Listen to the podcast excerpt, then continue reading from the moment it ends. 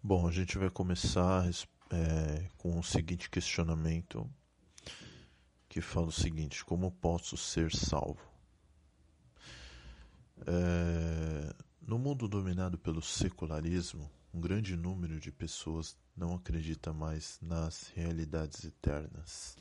Céu ou inferno tornam-se lendas medievais que as pessoas descartam como com um riso irônico mesmo entre cristãos, a salvação eterna não pode, não parece ser a maior preocupação. Hoje em dia, quando as pessoas procuram Deus através de alguma igreja ou, ou grupo religioso, geralmente estão atrás de bênçãos bastante terrenas, como a cura de alguma doença, restauração do casamento, solução para a crise financeira, libertação de vícios, etc. Poucos estão interessados no céu e praticamente ninguém parece ter medo do inferno. Talvez, por isso, a Bíblia seja desconsiderada na maioria das igrejas evangélicas. É, o assunto principal da Escritura é a salvação eterna. Mas se ninguém quer ouvir sobre isso, os pregadores precisam oferecer outras coisas para poder manter as igrejas cheias. A Bíblia chegou até, no, até nossas mãos com a missão de nos ensinar o caminho para o céu, ou seja, o caminho para a vida eterna e, consequentemente, o modo também de evitar a condenação eterna. Se a única coisa que existe, que existe é, se a única coisa que existisse fosse apenas esse mundo, não faria sentido a existência de Deus. As pessoas estariam perdendo seu tempo indo atrás de soluções milagrosas para seus problemas pessoais. Por outro lado, se Deus existe, as pessoas estão sendo tolas quando o procuram apenas para bênçãos materiais. Pois, como Jesus disse em Marcos 8,36, que aproveita ao homem ganhar o mundo inteiro e perder a sua alma, muitos estão procurando Cristo para serem mais felizes nesta vida. Porém, Paulo disse em 1 Coríntios 15, 19 que se a nossa esperança em Cristo se limita apenas a essa vida, somos os mais infelizes de todos os homens. Segundo a Bíblia, a necessidade mais urgente do ser humano é a de ser salvo. Mas como alguém pode ser salvo? Entendemos que, para que alguém seja salvo, quatro coisas precisam acontecer.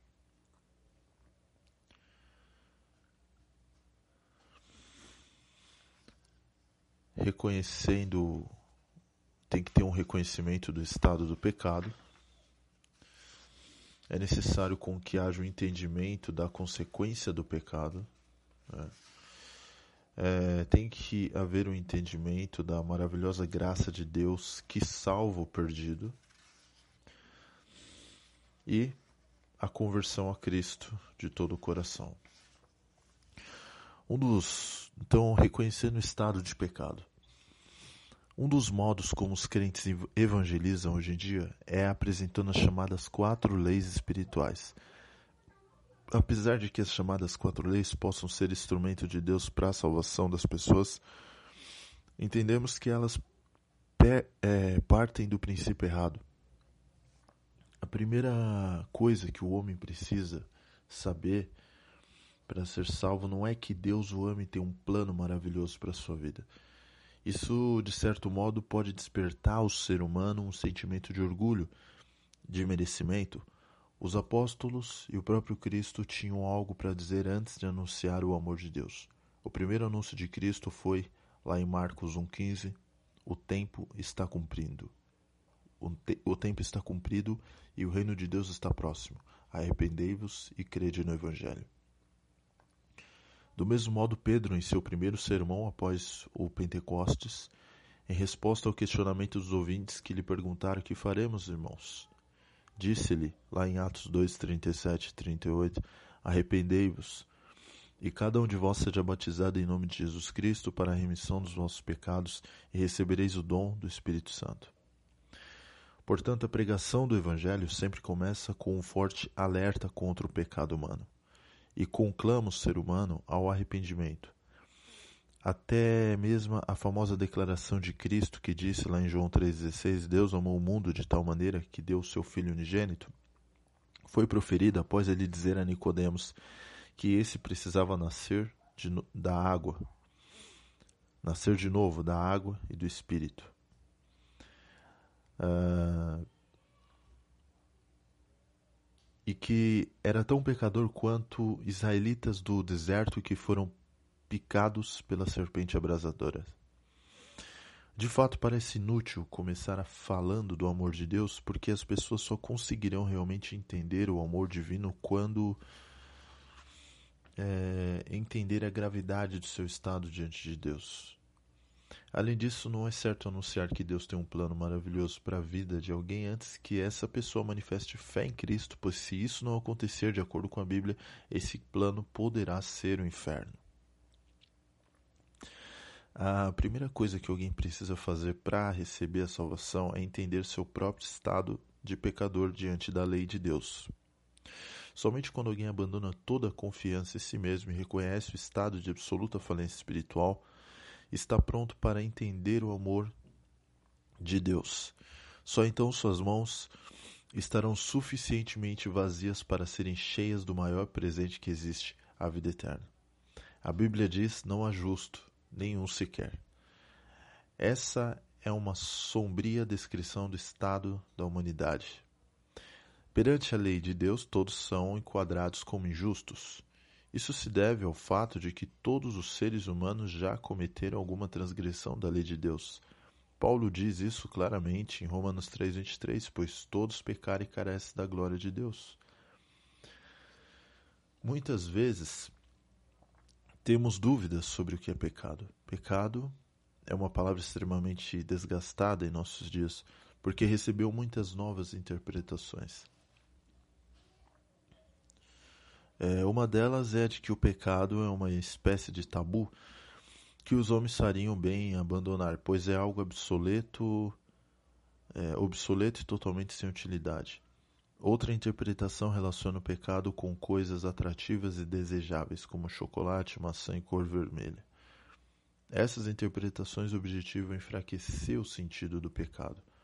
Mas pecado é a coisa mais horrenda desse mundo. Ao mesmo tempo, também é a coisa mais comum desse mundo.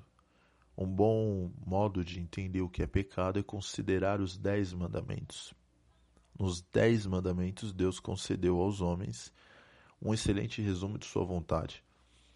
Neles está contida a essência da ética e do bem, segundo a vontade de Deus. Pecado pode ser resumido como quebrar os mandamentos de Deus.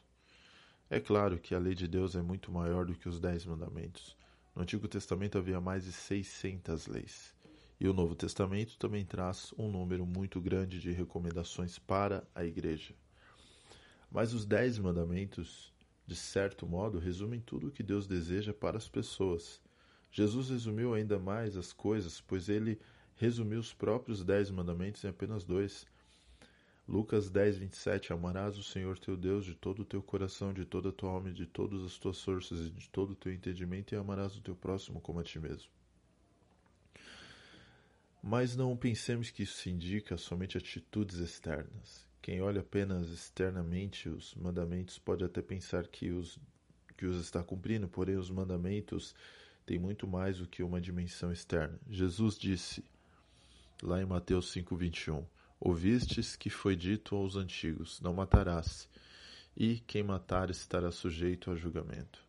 Quem olha apenas a dimensão externa desse mandamento, que é o sexto, pode até se sentir tranquilo, pois pensará: Eu nunca matei ninguém. Entretanto, Jesus demonstrou que algo mais precisa ser considerado à luz desse mandamento. Mateus 5:22 Eu, porém, vos digo que todo aquele que sem motivo se irar contra seu irmão estará sujeito a julgamento. E quem proferir o insulto a seu irmão estará sujeito a julgamento do tribunal, e quem lhe chamar tolo estará sujeito ao inferno de fogo. Deus não avalia apenas uma atitude externa, ele olha para o próprio sentimento que a motivou, mesmo que a atitude não tenha sido concretizada. Uma pessoa que alimentar a ira em seu coração já será acusada diante da lei de Deus de ter quebrado o sexto mandamento. O mesmo acontecerá com aquele que tão somente proferir um insulto contra outra pessoa. Será que alguém já conseguiu cumprir integralmente o sexto mandamento? Parece difícil. O sétimo mandamento nos leva a uma situação semelhante. Jesus disse, Mateus 5:27, ouvistes que foi dito não adulterarás. Muitos consideram adultério somente o fato de uma pessoa casada se relacionar sexualmente com alguém que não seja seu cônjuge, mas o sétimo mandamento vai muito além disso, conforme Jesus declara em Mateus 5:28. Eu, porém, vos digo: qualquer que olhar para uma mulher com intenção impura no coração já adulterou com ela. Ou seja, de acordo com Jesus, um olhar de cobiça consuma o adultério no coração e faz com que o sétimo mandamento seja quebrado. Imagine o que é cumprir esse mandamento em tempos em que as roupas estão em extinção na televisão, nas revistas e nas ruas. Jesus ainda falou algo a respeito de outro mandamento. Mateus 5,33 Também ouvistes que foi dito aos antigos: Não jurarás falso, mas cumprirás rigorosamente para com o Senhor os teus juramentos. Para muitos, cumprir os, o nono mandamento é apenas uma questão de manter a palavra. Quando se faz um juramento formal, para Jesus é muito mais que isso. E ele dá uma resumida lá em Mateus 5,37, quando ele fala assim: Seja, porém, a tua palavra sim, sim, não, não, o que disto passar, vem do maligno. Para Jesus, as pessoas nem precisam fazer juramentos, pois sempre devem falar a verdade. Nenhuma mentirinha é admitida. Sim, sim, não, não, representa um modo absolutamente verdadeiro e transparente, como devemos ser. Dizer que faremos algo e não fazer depois é descumprir o nono mandamento. Marcar o encontro e não ir, ou chegar atrasado, dizer que mudaremos e não mudamos, falar coisas imprecisas quando desconhecemos os fatos, ou seja, Há inúmeras maneiras de quebrar esse mandamento. Talvez este seja o mandamento mais descumprido de todos. Poderíamos continuar analisando todos os dez mandamentos e veríamos que não conseguimos cumprir integralmente nenhum deles. É por isso que a Bíblia diz que todos pecaram. Na verdade, nem precisaríamos quebrar todos os mandamentos para estarmos perdidos, bastaria descumprir apenas um deles. Tiago diz, lá no capítulo 2, versículo 10 pois qualquer que guarda toda a lei, mas tropeça em um só ponto, se torna culpado de todos. Os mandamentos divinos são uma unidade. Quebrar um é quebrar todos. Por isso Jesus uniu as duas tábuas da lei nas frases: Amarás, pois, o Senhor teu Deus de todo o teu coração, de toda a tua alma e de todo o teu entendimento e de toda a tua força, e amarás o teu próximo como a ti mesmo. Enquanto não reconhecermos e sofrermos por causa de nossos pecados, Diante de Deus estaremos totalmente impossibilitados de sermos salvos. João escreveu: Se dissermos que não temos pecado nenhum, a nós mesmos nos enganamos e a verdade não está em nós. Se dissermos que não temos cometido pecado, fazemo-lo mentiroso e a sua palavra não está em nós. Negar a realidade do pecado em, em nós é chamar Deus de mentiroso. Portanto, é se colocar para além da possibilidade da salvação se quisermos ser salvos, primeiramente precisamos reconhecer nosso estado de pecadores. Agora, o segundo ponto é entender a consequência do pecado. Se quisermos ser salvos, além de entender a realidade de nosso pecado, precisaremos entender também as consequências dele. O profeta Isaías falou ao povo de Israel em Isaías 59, versículo 1 e 2: Eis que a mão do Senhor não está encolhida para que não possa salvar, nem surdo seu ouvido para não poder ouvir. Mas as nossas iniquidades fazem separação entre vós e o vosso Deus. E os vossos pecados encobrem o seu rosto de vós para que vos não ouça. Apesar dessa repreensão se aplicar especificamente ao povo de Deus no Antigo Testamento, que, por sua vida descomprometida com os padrões da aliança, estava sendo alvo da ira de Deus em forma de exílio e abandono. Por certo, também se aplica a todos os seres humanos, que não podem esperar proximidade de Deus se vivem em estilo de vida francamente ofensor a Ele. O pecado cria uma espécie de barreira entre Deus, o Deus Santo, e o homem pecador. Ele faz com que todo relacionamento se rompa e que as orações sejam inúteis. Deus não estava disposto a agir em favor de Israel para trazê-lo de volta do cativeiro enquanto o povo não se arrependesse de seus pecados. Do mesmo modo, nenhum pecador pode ser aceito na presença de Deus enquanto permanecer no pecado. Foi por causa do pecado que Adão e Eva foram expulsos do jardim, conforme nos relata em Gênesis capítulo 3, versículo 23 ao 24. O Senhor Deus, por isso, o lançou fora do jardim do Éden, a fim de lavrar a terra de que fora tomado. E expulso o homem, colocou querubins ao oriente do jardim do Éden e o refugir de uma espada que se revolvia para guardar o caminho da árvore da vida. O pecado colocou o homem num estado de separação de Deus. A isto chamamos morte espiritual. Ele está condenado a viver sua breve e incerta vida fora do jardim, longe da presença de Deus. Mas isso não significa viver uma vida neutra, como se Deus simplesmente estivesse distante e o homem pudesse viver tranquilamente, pois a Bíblia diz que o homem pecador está debaixo da ira de Deus. Paulo escreveu em Romanos 1,18: a ira de Deus se revela do céu contra toda impiedade e perversão dos homens que detêm a verdade pela injustiça. A, per a perversão dos homens que detêm a verdade pela injustiça. A realidade da ira de Deus se manifesta em todo tipo de tragédias e perversões, às quais Deus entregou os homens. Todos os pecados estão debaixo da ira de Deus. Todos os pecadores estão debaixo da ira de Deus. A Bíblia descreve a consequência do pecado como um estado de morte espiritual. Paulo escreve em Efésios capítulo 2, versículo 1 ao 3.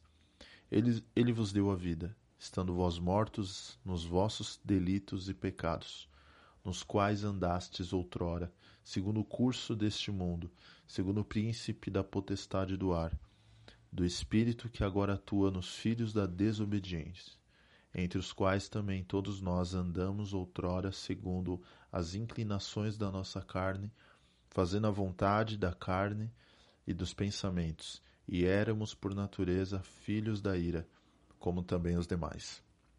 Quando a Bíblia diz que as pessoas sem Cristo estão mortas em seus delitos e pecados, está dizendo que não há nelas qualquer coisa que as direcione para Deus. Elas estão totalmente alienadas da vida de Deus, estão totalmente escravizadas pelo mundo, pelo diabo e por sua própria carne pecaminosa. Pessoas assim jamais conseguirão salvar-se a si mesmas. Pecadores não podem esperar um futuro melhor. A Bíblia diz: o salário do pecado é a morte. Receber a pena de morte por seus pecados é o único destino que aguarda os pecadores sem Cristo perante a justiça de Deus. Quando Deus estabeleceu sua lei para os homens, também estabeleceu esta pena pelo descumprimento da lei. A pena é a morte. Muitos cauterizam sua consciência pensando que quando morrerem tudo estará acabado, mas segundo a Bíblia, as coisas não são bem assim. Receber a pena de morte envolve mais do que simplesmente morrer. As pessoas têm se esforçado por negar a realidade do inferno. Tentam fugir desta noção dizendo que Deus é amor e que não mandaria pessoas para um fogo eterno. Mas a Bíblia afirma explicitamente a existência do inferno. Evidentemente que não é aquele lugar pitoresco nas imaginações medievais onde o diabo com tridente atormenta os pecadores dentro do caldeirão. A Bíblia não diz que o diabo está no inferno, muito menos que ele é o senhor do inferno. O diabo está na terra, o inferno é uma espécie de calabouço do palácio de Deus. Deus é o Senhor do inferno, pois para lá são enviados todos aqueles que rejeitam a salvação em Cristo e permanecem vivendo em seus pecados. Jesus ensinou sobre a realidade última do lugar de punição, pois advertiu em Mateus 18, 8 ao 9.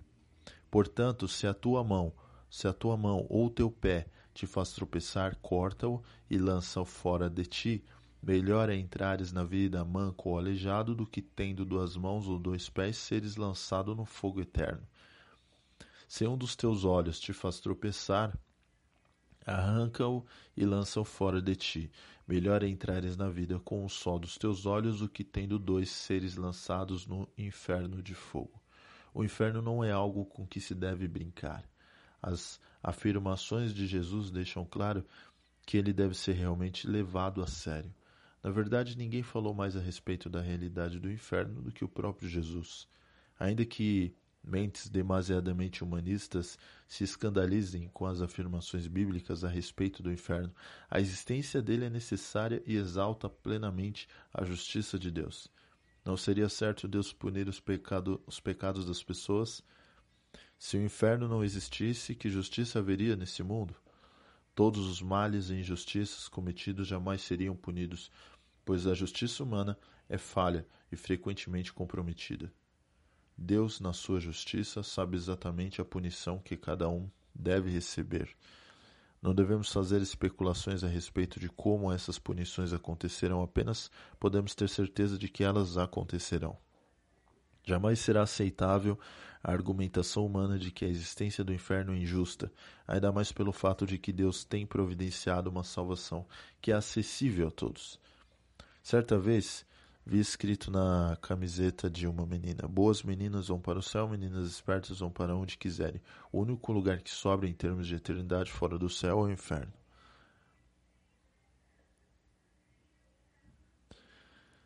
É, agora, o, o terceiro ponto é entender a maravilhosa graça de Deus que salva o perdido.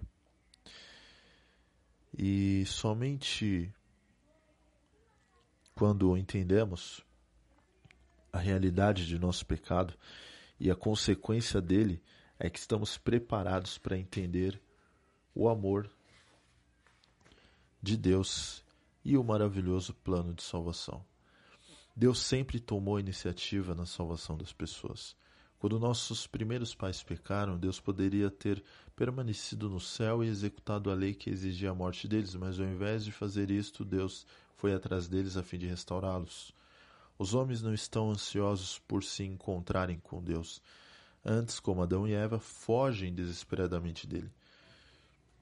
Ainda assim, Deus vai atrás do pecador para lhe oferecer a maravilhosa salvação. Isso é graça. Somente quando sentimos a nua e crua realidade de nossos pecados é que podemos entender o mais conhecido versículo da Bíblia. João 3,16 porque Deus amou o mundo de tal maneira que deu seu Filho unigênito para que todo aquele que nele crê não pereça, mas tenha vida eterna. Como este amor se torna imensurável quando o comparamos com o nosso desinteresse por Deus.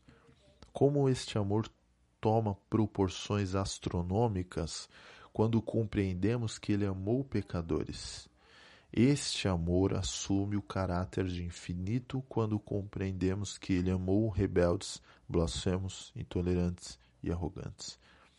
Ultrapassa toda a possibilidade de compreensão quando entendemos que o levou a entregar seu próprio filho para ser sacrificado em nosso lugar.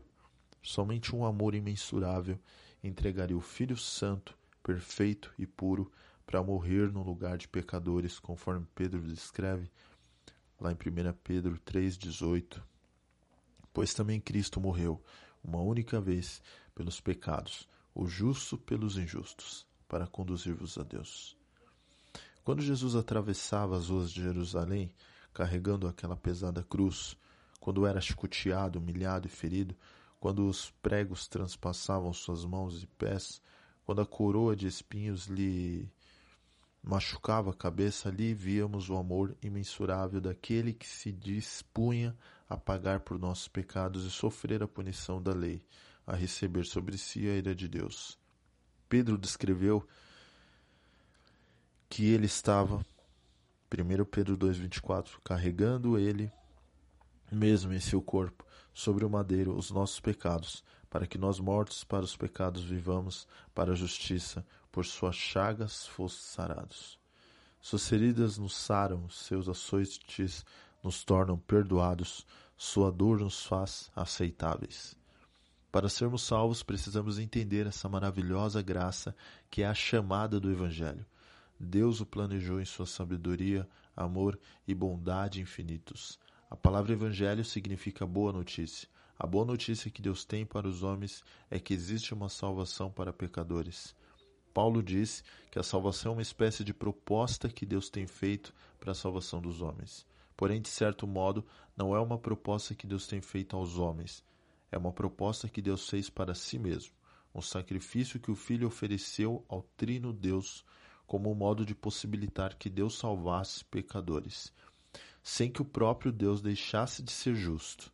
Paulo disse que todos os homens pecaram e estão separados da glória de Deus, mas podem ser justificados de seus pecados gratuitamente mediante uma redenção que há em Cristo Jesus. Essa redenção, essa redenção Deus é uma proposta de Deus. Essa redenção de Deus é uma proposta de Deus através do sangue de Jesus que faz propiciação pelos pecados diante de Deus. A questão é bastante simples. A lei diz que todos os pecadores precisam ser condenados à morte por causa de seus pecados. Deus não poderia perdoá-los pura e simplesmente, pois se fizesse isso estaria anulando sua própria lei. Só há um modo, portanto, de perdoar pecadores. Alguém precisa receber a punição no lugar deles. Esta é a função de Jesus. Ele aceitou a dificílima tarefa de substituir o homem ao receber a pena de seus pecados. Por isso a morte de Jesus foi tão angustiante. Por isso ele relutou por algum, alguns instantes no jardim do Getsemane. Por isso ele gemeu quando foi abandonado por Deus, porque carregava nossa culpa. Ele carregou integralmente a culpa por nossos pecados. Como disse Paulo, aquele que não conheceu pecado, ele o fez pecado por nós, para que nele fôssemos feitos justiça de Deus. E último tópico: convertendo-me a Cristo de todo o coração. Conversão consiste do verdadeiro arrependimento e da verdadeira fé. Jesus e os apóstolos costumavam dizer às pessoas que a resposta do Evangelho consistia de arrependimento e fé. Relembramos mais uma vez o que o, é, o modo como Jesus anunciou o Evangelho aos judeus. Está lá em Marcos 1, 14 ao 15. Depois de João ter sido preso, foi Jesus para a Galiléia pregando o Evangelho de Deus, dizendo: O tempo está cumprido e o reino de Deus está próximo. Arrependei-vos e crede no Evangelho. Pedro proclama isto nos mesmos termos. Atos 3,19 diz: Arrependei-vos, pois, e convertei-vos para serem cancelados os vossos pecados. E Paulo e Silas anunciaram ao carcereiro arrependido. Atos 16:31 Crê no Senhor Jesus e será salvo tu e tua casa. Arrepender-se dos pecados e crer de todo o coração na mensagem do Evangelho é a resposta que os homens devem oferecer a Deus, capacitados pelo Espírito Santo. João diz que isso significa receber Jesus e se tornar filho de Deus. João, capítulo 1, versículo 12. Mas a todos quantos o receberam, deu-lhes o poder de serem feitos filhos de Deus, a saber, aos que creem no seu nome. Receber Jesus, portanto, significa crer no nome de Jesus. E quando isso acontece, uma pessoa se torna um filho de Deus. Hoje se fala muito em aceitar a Jesus, recebê-lo no coração, etc. É preciso entender que isto não é um mero ritual, um levantar a mão ou um ir à frente para receber uma oração. É muito mais do que isso. É uma decisão de entregar a vida inteiramente ao Senhor, se tornar um discípulo dele e segui-lo por toda a vida. Quando Filipe foi enviado para pregar o evangelho ao eunuco, oficial da rainha da, Eti da Etiópia, e o eunuco desejou ser batizado, Filipe disse em Atos 8:37: É lícito se crer de todo o coração. E respondendo ele disse: Creio que Jesus Cristo é o filho de Deus. A salvação é concedida quando entendemos nossos pecados e a condenação deles compreendemos a graça divina, demonstramos sincero arrependimento diante de Deus e dos homens e cremos de todo o coração na salvação que Jesus Cristo proporcionou para nós. O arrependimento e a fé podem ser considerados como coisas que sentimos de forma instantânea e que nos tornam salvos pelo sangue de Cristo instantaneamente. Isso significa que podemos olhar para o momento em que nos arrependemos e cremos como o momento de nossa salvação, como a hora do nosso novo nascimento. Por outro lado, arrependimento e fé serão elementos contínuos em nossa vida, pois ele nos, eles nos acompanharão por todos os dias até o momento de adentrarmos o reino celestial. Somos salvos para desenvolver um novo e revolucionário relacionamento com Deus. Se você entendeu o que falamos até aqui e deseja fazer uma decisão de seguir Jesus, faça uma oração de entrega e de reconhecimento.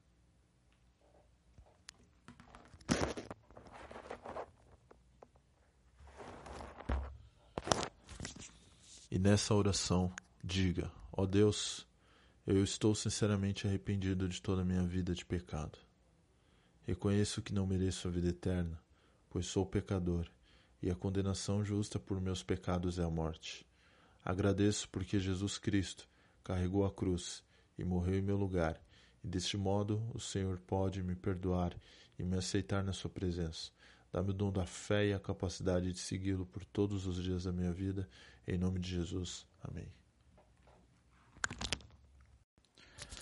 O que significa dizer estou salvo? Vimos no áudio anterior o quanto nossos pecados são terríveis à luz da Bíblia. Porém, agora precisamos entender que o nosso maior problema nem são os pecados que cometemos, mas nossa natureza pecaminosa. Nossos atos pecaminosos são apenas a ponta do iceberg. Há muitas coisas mais terríveis nas profundezas de nosso ser de certo modo, os pecados que cometemos são apenas frutos maus da nossa natureza pecaminosa.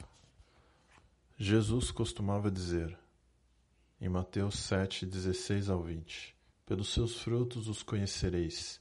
Colhem-se porventura uvos dos espinheiros, ou figos dos abrolhos?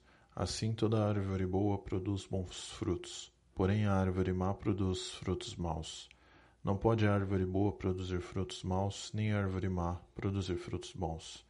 Toda árvore que não produz bom fruto é cortada e lançada no fogo, pois pelos seus frutos os conhecereis. Jesus estava falando dos falsos profetas e nos ensinou como reconhecê-los.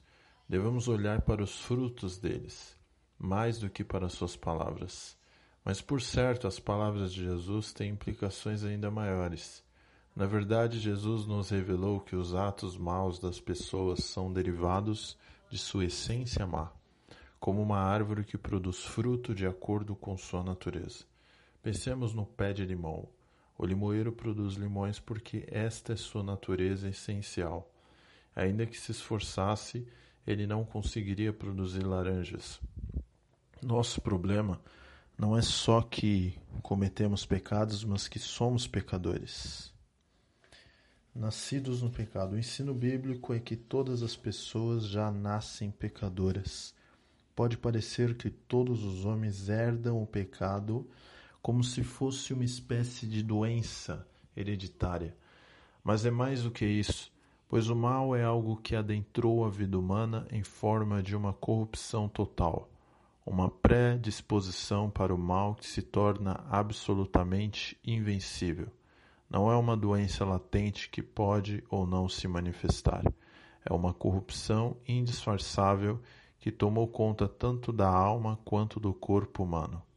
Davi, quando reconheceu seu terrível pecado cometido com Betseba, entendeu que seu estado de pecado ia muito além do que seu ato mau, pois o pecado era uma realidade que afrontava diretamente a Deus. Ele disse em Salmo 51, 3 ao 4: pois eu conheço as minhas transgressões e o meu pecado está sempre diante de mim.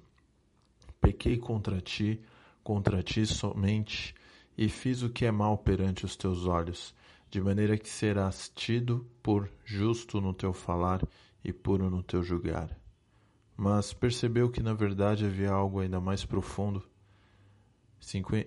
Salmo 51, versículo 5: Eu nasci na iniquidade e em pecado me concebeu minha mãe. Os teólogos chamam o pecado que herdamos como pecado original, que é o pecado cometido por Adão e Eva e que foi transmitido a todos os seus descendentes.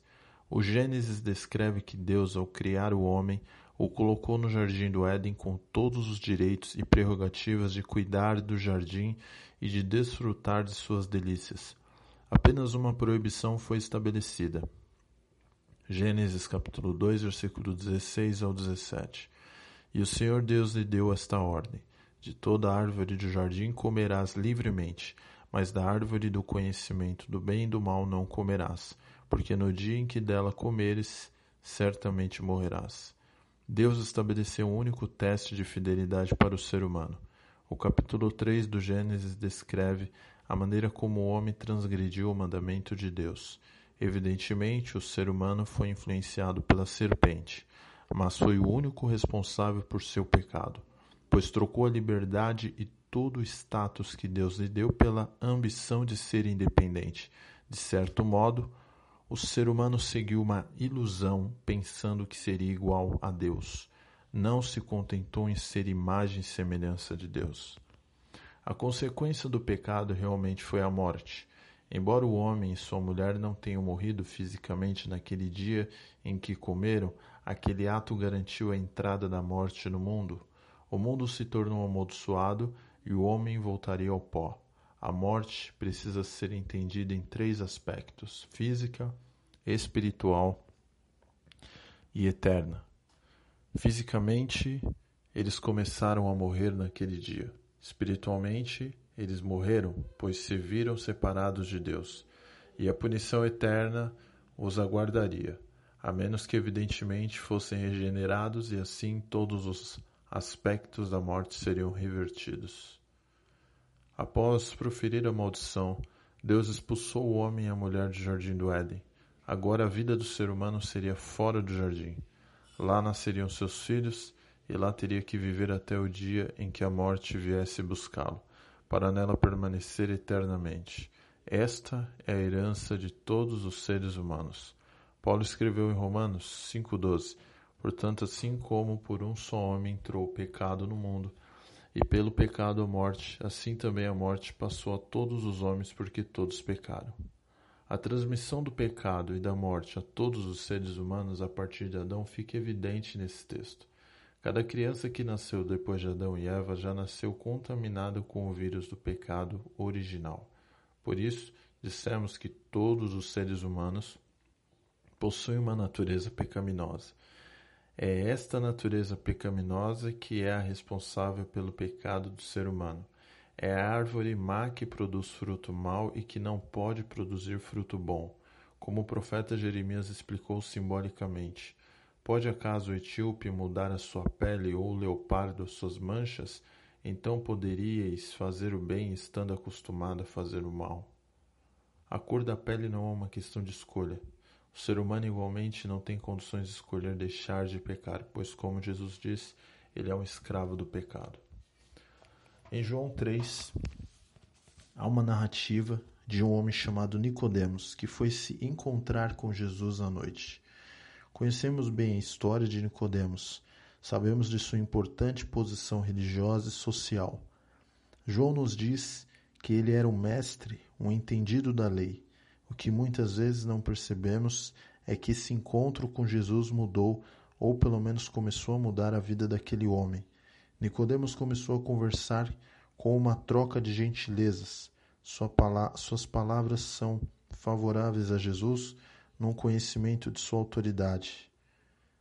Percebemos que Jesus não deu muita atenção a essas palavras, pois estava ansioso pela salvação daquele homem. Por isso, sua afirmação corta o assunto anterior e insere um novo. João 3,3 Em verdade, em verdade te digo que se alguém não nascer de novo, não pode ver o reino de Deus. Jesus disse que para ver o reino de Deus é necessária uma transformação completa, algo como um novo nascimento. Nascer de novo significa abandonar tudo e começar uma nova vida a partir do encontro com Cristo. Geralmente nos inclinamos a acreditar que Nicodemos não tenha entendido as palavras de Jesus, especialmente a metáfora do nascer de novo.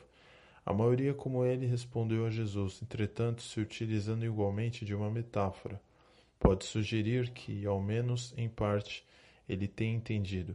Ele fez uma pergunta retórica, João 3,4. Como pode um homem nascer sendo velho? Pode porventura voltar ao ventre materno e nascer segunda vez? Ele parece estar resistindo à ideia de ter que desconsiderar sua vida até aquele momento. Está se desculpando, pois acha muito tarde. Acha que não precisa e não pode mudar. Nicodemos talvez pensasse que já vivera e experimentara muitas coisas em sua vida e que todas as experiências pelas quais passou, todo o seu aprendizado, todo o seu status não eram coisas que se possa descartar. Jesus não desistiu. Jesus tratou de argumentar que aquela experiência não dependeria apenas da vontade do homem, pois havia alguns elementos ainda mais importantes. Jesus disse: Em verdade, em verdade te digo que se não nascer da água e do Espírito, não pode entrar no reino de Deus. A referência à água e ao Espírito provavelmente sejam figuras do batismo de João com água e do batismo de Jesus com o Espírito. A verdadeira conversão na perspectiva de Jesus é uma intervenção direta do poder de Deus sobre a vida das pessoas. Algo que produz uma real e duradoura mudança, não só de atitudes, mas de caráter. Quando pensamos no Espírito que Jesus falou, devemos lembrar que é o mesmo Espírito que pairava sobre as águas na criação do mundo e que possibilitou o surgimento da vida. Também foi esse Espírito que envolveu Maria com sua sombra, fazendo com que ela concebesse o menino Jesus. Desde o início, a função desse Espírito foi dar vida. Assim, ele é o que dá vida espiritual ao convertido que estava morto em delitos e pecados. Nascer de novo implica numa transformação que atinge o âmago como que a própria essência da pessoa. Uma verdadeira mudança de natureza. Jesus disse em João 3, 6 a 8: O que é nascido da carne é carne, e o que é nascido do espírito é espírito. Não te admires se eu te de eu te dizer: importa-vos nascer de novo. O vento sopra onde quer, ouves a sua voz mas não sabe de onde vem nem para onde vai. Assim é todo o que é nascido do Espírito. O que está contido nessas palavras é a ideia de uma transformação radical da própria essência da pessoa. Quando Jesus diz que o nascido da carne é carne, está descrevendo que todas as pessoas são por natureza. É o modo como todas nascem neste mundo e aqui vivem, absolutamente dominadas pela força corruptora que as mantém em prisão. A aspiração máxima da vida da carne é apenas a vida carnal. É a rotina de centenas de milhões de pessoas em todos os tempos: nascer na carne, viver na carne e morrer na carne. Esse é o seu máximo, pois este mundo é tudo o que lhes resta. O pecado é seu modo de vida e o diabo é seu mestre. Mas o que é nascido do espírito é espírito. Há uma nova natureza, pois já não tem apenas as características inerentes da carne essa pessoa recebeu uma nova vida, a espiritual. Por consequência, tem uma nova expectativa e uma nova existência. Sua mente, seu coração e suas atitudes foram profundamente transformadas porque Deus agora está em sua vida. A vida divina foi implantada nele. A vida do Espírito está em seu corpo. Uma nova natureza o faz ser mais do que apenas carne. Esse é o significado da conversão segundo Jesus uma transformação interna realizada pelo Espírito, que muda a orientação das pessoas, implantando vida onde havia morte. Isto faz com que as pessoas nascidas em pecado se tornem novas criaturas e o pecado já não tenha mais domínio sobre elas. Novas criaturas. O novo nascimento é uma experiência sinônima de conversão, mas é preciso entender que para que a conversão aconteça, Antes, Deus precisa implantar um princípio de vida espiritual dentro da pessoa, que chamamos de regeneração. Usando a própria analogia do nascimento, poderíamos dizer que existe o momento da implantação da vida, que é a fecundação, e o momento de vir à luz, que é a conversão, sem necessariamente um intervalo de nove meses entre esses dois acontecimentos. A primeira é uma obra exclusiva de Deus é o momento da graça soberana quando Deus se dirige secretamente ao pecador e implanta nele, através do Espírito, a centelha da vida espiritual. A segunda é uma obra da qual o homem participa, pois uma vez a centelha foi acendida, agora o homem pode colocar uma lenha e fazer o fogo dessa vida aumentar. Isso é feito através do arrependimento e da fé ou seja, da conversão. Deste modo, o homem desenvolve sua salvação, sem esquecer que só faz isso porque Deus opera o querer e o realizar. Jesus destacou a participação do Espírito Santo e da água no novo nascimento. Paulo também destacou esses dois elementos, embora os tenha unificado. Pois nós também outrora Éramos nécios, desobedientes, desgarrados, escravos de toda sorte de paixões e prazeres, vivendo em malícia e inveja, odiosos e odiando-nos uns aos outros. Quando, porém, se manifestou a benignidade de Deus, nosso Salvador, e o seu amor para com todos, não por obras de justiça praticadas por nós, mas segundo sua misericórdia, ele nos salvou mediante o lavar regenerador e renovador do Espírito Santo Paulo descreveu o estado dos cristãos antes de terem sido regenerados. Ele disse que eram escravos de toda sorte de paixões. Então Deus atuou na vida deles, não levando em conta seus pecados, mas exclusivamente sua misericórdia, e salvou mediante o lavar regenerador e renovador do Espírito Santo. A salvação aconteceu quando o Espírito Santo purificou a pessoa dos pecados regenerando e renovando. Todas essas expressões demonstram que a experiência da conversão é uma atuação poderosa do Espírito Santo que lava e regenera o pecador. Há esses dois aspectos, uma purificação do pecado e a criação de uma nova natureza. Assim, a conversão nos perdoa e purifica do pecado original e cria em nós uma nova natureza inclinada para a santidade. Isso não significa que nos tornaremos incapazes de pecar. Ainda residem em nós os requisitos da velha natureza decaída, os quais continuarão fazendo luta contra o espírito que habita em nós. Porém, o crente regenerado deixou de ser escravo do pecado justamente porque recebeu essa nova natureza que, permanecendo no espírito, tem condições de não satisfazer os desejos da carne. Paulo resume a experiência do novo nascimento com as seguintes palavras em 2 Coríntios 5,17: E assim, se alguém está em Cristo, é nova criatura, as coisas antigas já passaram, eis que tudo se fizera novo. Ele diz que para que alguém seja nova criatura é preciso que esteja em Cristo. Esta é a maneira de Paulo definir a conversão, o ato de fé e arrependimento, o ato de entregar a vida a Jesus. Estar em Cristo é estar unido com Cristo. É quando Cristo, na pessoa do Espírito Santo, passa a habitar dentro do cristão, o ápice da vida cristã em sua própria experiência. Paulo descreveu no seguinte modo: Gálatas 2:20 Logo já não sou eu quem vive, mas Cristo vive em mim. E esse viver que agora tenho na carne, vivo pela fé no Filho de Deus que me amou e a si mesmo se entregou por mim. João costumava escrever essa experiência como o ato de ter Cristo.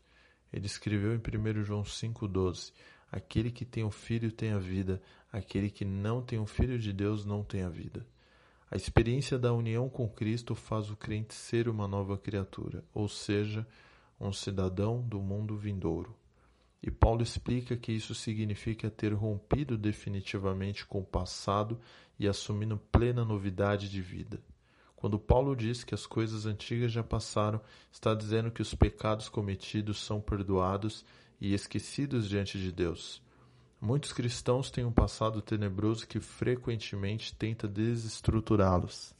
Mas à luz da palavra de Deus pode abandonar este passado, pois Deus já o abandonou. Paulo dizia em Filipenses 3, do 13 ao 14: Uma coisa faço, esquecendo-me das coisas que para trás ficam e avançando para as que diante de mim estão, prossigo para o alvo, para o prêmio da soberana vocação de Deus em Cristo Jesus.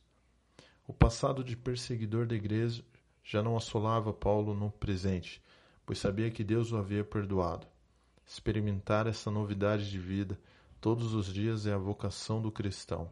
A experiência do novo nascimento faz com que a antiga vida deixe de importar. Agora há uma nova vida disponível a todos aqueles que se converteram. E esta nova vida tem um poder de renovação diário, para que jamais se torne algo velho outra vez. A cada dia o cristão regenerado pode olhar para si mesmo e dizer: Estou em Cristo, sou um cidadão do mundo vindouro, sou uma nova criatura as coisas antigas passaram, tudo é novamente novo. Quando nos tornamos nova criatura, Deus muda uma frase em nossos lábios. Não dizemos que somos pecadores lutando para sermos santos, mas somos santos que lutam para não pecar. Portanto, dizer que somos salvos significa dizer que estamos irremediavelmente perdidos por causa da natureza corrupta que herdamos de Adão, mas que em Cristo fomos feitos novas criaturas e agora somos orientados para a santidade e não mais para o pecado.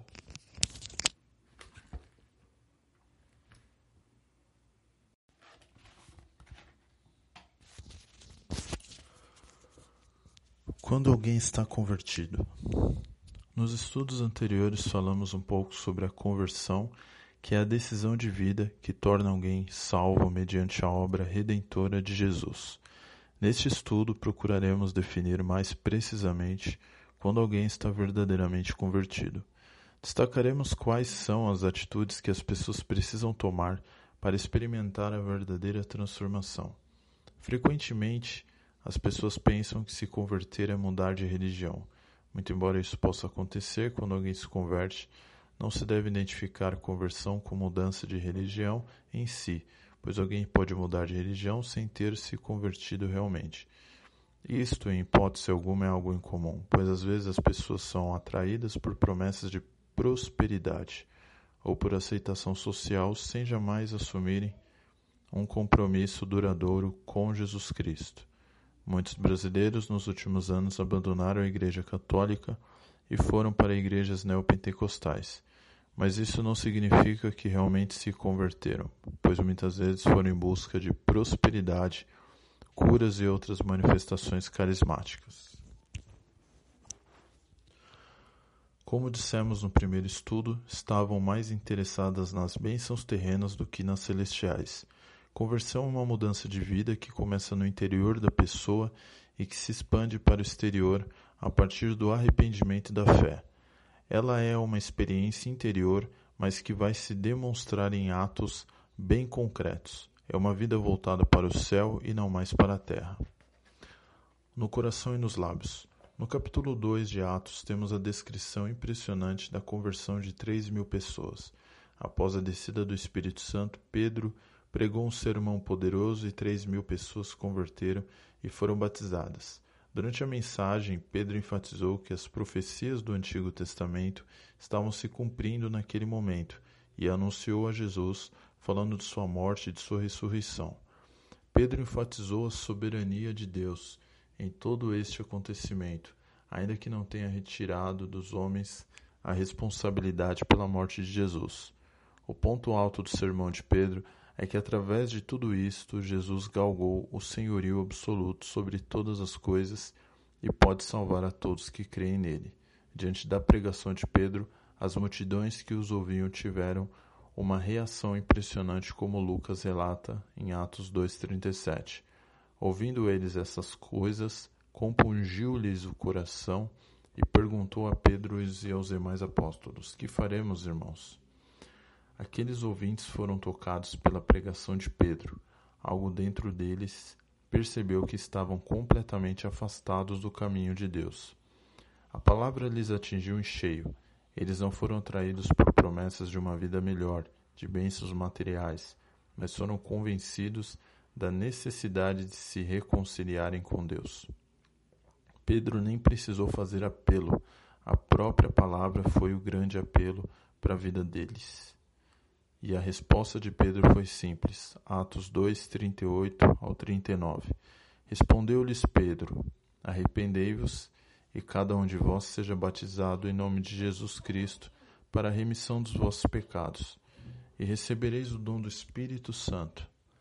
Pois para vós outros é a promessa, para vossos filhos e para todos os que ainda estão longe, isto é, para quantos o Senhor vosso Deus chamar. Entre as coisas que Pedro enfatizou que eles deviam fazer estava o arrependimento. Talvez algumas daquelas pessoas até mesmo tivessem participado da crucificação de Jesus.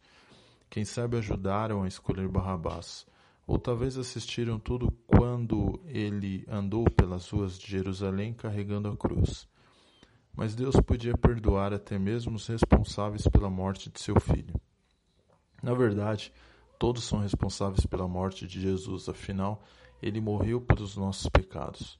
O arrependimento é a porta de entrada para a salvação que é oferecida a todos. Embora Pedro não tenha dito que eles precisavam crer, isto estava implícito na ordem de que fossem batizados em nome de Jesus. Submeter ao batismo significa crer. Mas, ao mesmo tempo, isto nos conduz para mais um elemento da verdadeira conversão, que é o compromisso. Um convertido é alguém que assume um compromisso público com Jesus. Aprendemos isto de outra passagem bíblica. Paulo diz aos Romanos, Romanos 10, 9 ao 10: Se com tua boca confessares Jesus como Senhor e em teu coração creres que Deus o ressuscitou dentre os mortos, serás salvo. Porque com o coração se crê para a justiça e com a boca se confessa a respeito da salvação. Isso significa que a conversão, arrependimento e fé consiste de uma realidade interna e outra externa. Tudo começa no coração. Assim como o pecado começa no coração, a conversão também começa no coração. É preciso crer de todo o coração. É preciso crer lá no íntimo do nosso ser que Jesus Cristo é nosso Salvador. Mas em seguida, é preciso declarar isto com os lábios, ou seja, é preciso testemunhar isto publicamente. Não existe crente do tipo agente secreto. Todo crente verdadeiro é alguém que crê no coração e não tem receio de declarar com os lábios a sua fé em Jesus. As palavras de Jesus deveriam despertar todos aqueles que têm escondido sua fé. Mateus 10, 32 ao 33. Portanto, todo aquele que me confessar diante dos homens, também eu confessarei diante de meu Pai, que está nos céus. Mas aquele que me negar diante dos homens, também eu negarei diante de meu Pai, que está nos céus. Seguindo Jesus. Hoje se fala muito em aceitar Jesus. Isso até virou uma espécie de termo técnico para conversão, mas às vezes é um pouco mal compreendido. Uma pessoa vai a um culto e o pregador fala sobre conversão, e ao final da pregação convida aqueles que desejam aceitar a Jesus para que venham até a frente. Uma pessoa se levanta e vai até a frente, e todos pensam que ela se converteu. É possível realmente que isso tenha acontecido, mas devemos ser um pouco mais cautelosos e criteriosos. Jesus não costumava pedir às pessoas que o aceitassem. Ele os desafiava para que o seguissem. A única conversão que pode ser considerada como verdadeira é a que tem como consequência o ato de seguir a Jesus. É impressionante a maneira como Jesus chamou seus primeiros discípulos. Podemos destacar o chamado de um deles que de certo modo tipifica o chamado de todos os demais. Lucas relata a maneira como Jesus chamou Mateus, que também era conhecido como Levi. Lucas 5, 27 ao 29. Passadas essas coisas, saindo, viu um publicano chamado Levi, assentado na coletoria, e disse-lhe: Siga-me. E ele se levantou e, deixando tudo, o seguiu. O que impressiona é a simplicidade de toda essa cena. Jesus estava passando diante da coletoria de impostos onde Mateus estava sentado trabalhando. Sem promessas ou explicações, ele simplesmente disse àquela, àquele homem: Segue-me. E o homem deixou tudo para trás e o seguiu. Apesar da simplicidade da narrativa, há muitos elementos importantes nesse texto que nos ajudam a entender o que significa realmente conversão, ou pelo menos quais são as consequências dela. Primeiramente, observamos que é Jesus quem toma a iniciativa. Isso é algo invariável. É sempre Jesus quem fixa seus olhos em nós e nos chama, e não o contrário. Percebemos também que a pessoa chamada está tranquila em sua rotina, mas só Deus sabe as angústias e as lutas que estão no interior. Só Deus sabe o quanto Ele próprio está trabalhando silenciosamente na vida desta pessoa para que esteja preparada para uma decisão de segui-lo. Percebemos também que Jesus não prometeu ou ofereceu coisa alguma para Mateus. Isto, sem dúvida, é muito diferente do evangelismo de nossos dias. Hoje, os pregadores oferecem mundos e fundos para que as pessoas se convertam. Jesus não prometia nada. Ele jamais condicionou o ato de segui-lo com a promessa de alguma vantagem pessoal. Aliás, repudiou isto. Ele disse a um escriba que estava interessado em segui-lo que não podia esperar vantagens financeiras. Lucas 9,58 diz: as raposas têm seus covis e as aves do céu ninhos, mas o filho do homem não tem onde reclinar a cabeça. Ou seja, alguém que estivesse disposto a segui-lo deveria estar preparado para enfrentar privações. Ele frequentemente alertou para o custo do discipulado. Usando metáforas, disse que uma pessoa não deveria começar a construir uma torre se não tivesse certeza de que poderia acabar a obra. Disse que um rei não deveria se lançar à guerra se não tivesse certeza de que poderia vencer. E concluiu em Lucas 14:33. Assim, pois, todo aquele que dentre vós não renuncia a tudo quanto tem não pode ser meu discípulo. Então significa que se formos segui-lo, teremos que fazer isso pelo que ele é e não pelo que ele tem a nos oferecer. No caso de Mateus, não podemos deixar de notar a reação dele. Ele deixou tudo e o seguiu. O que isso significa?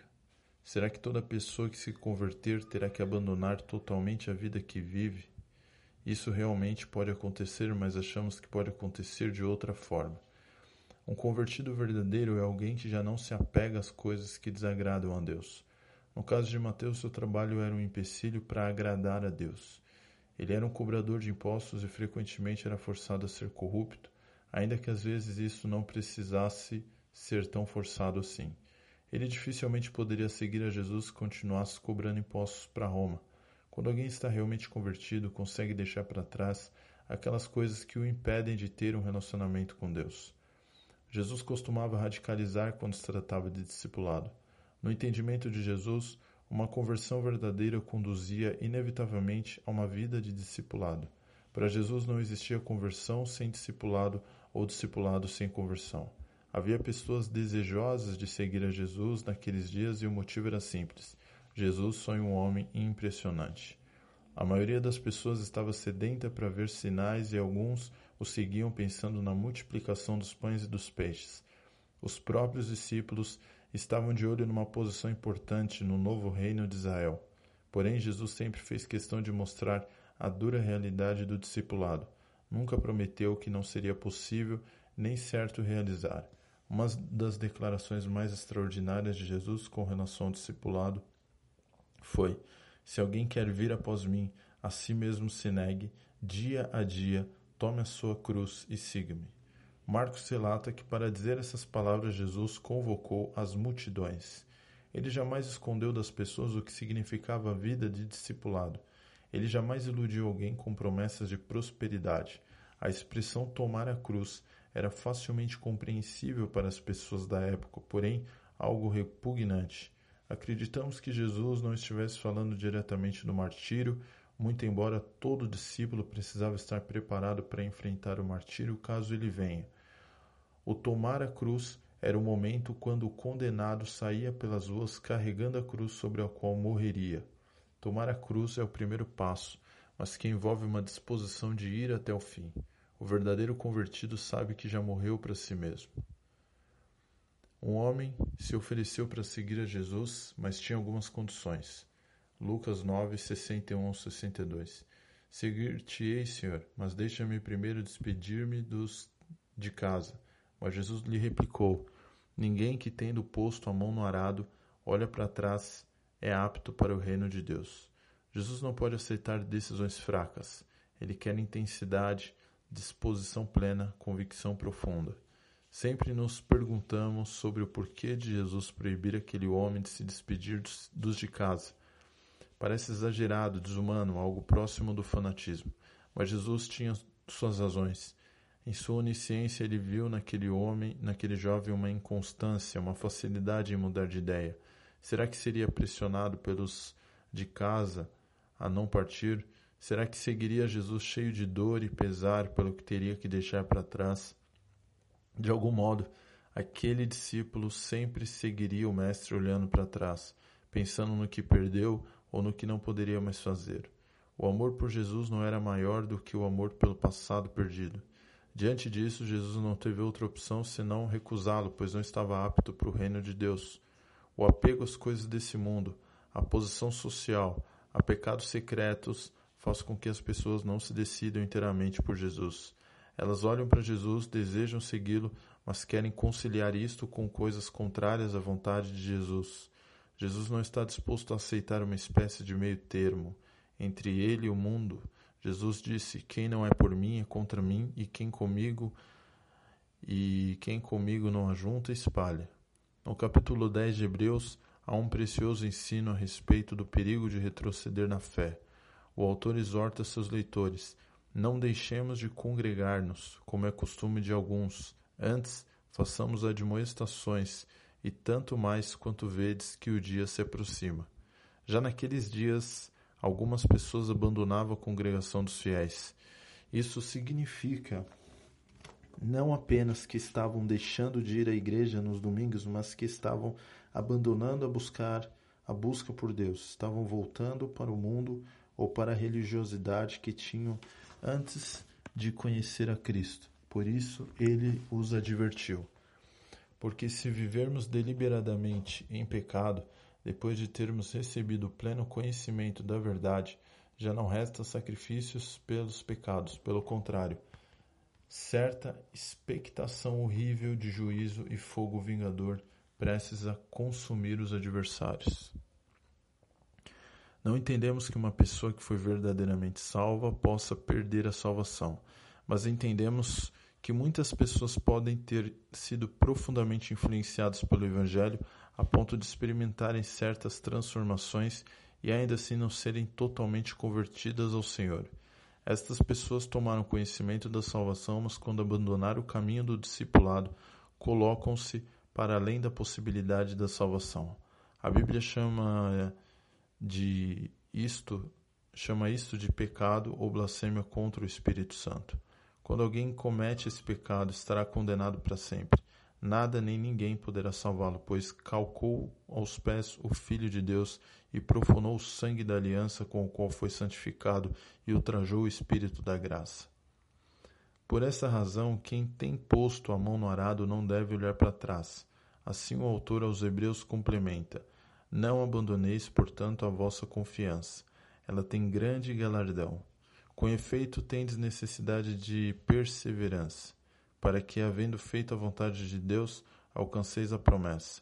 Porque ainda dentro de pouco tempo aquele que vem virá e não tardará. Todavia o meu justo viverá pela fé, e, se retroceder, nele não se compraz a minha alma. Nós, porém, não somos dos que retrocedem para a perdição, somos, entretanto, da fé para a conservação da alma.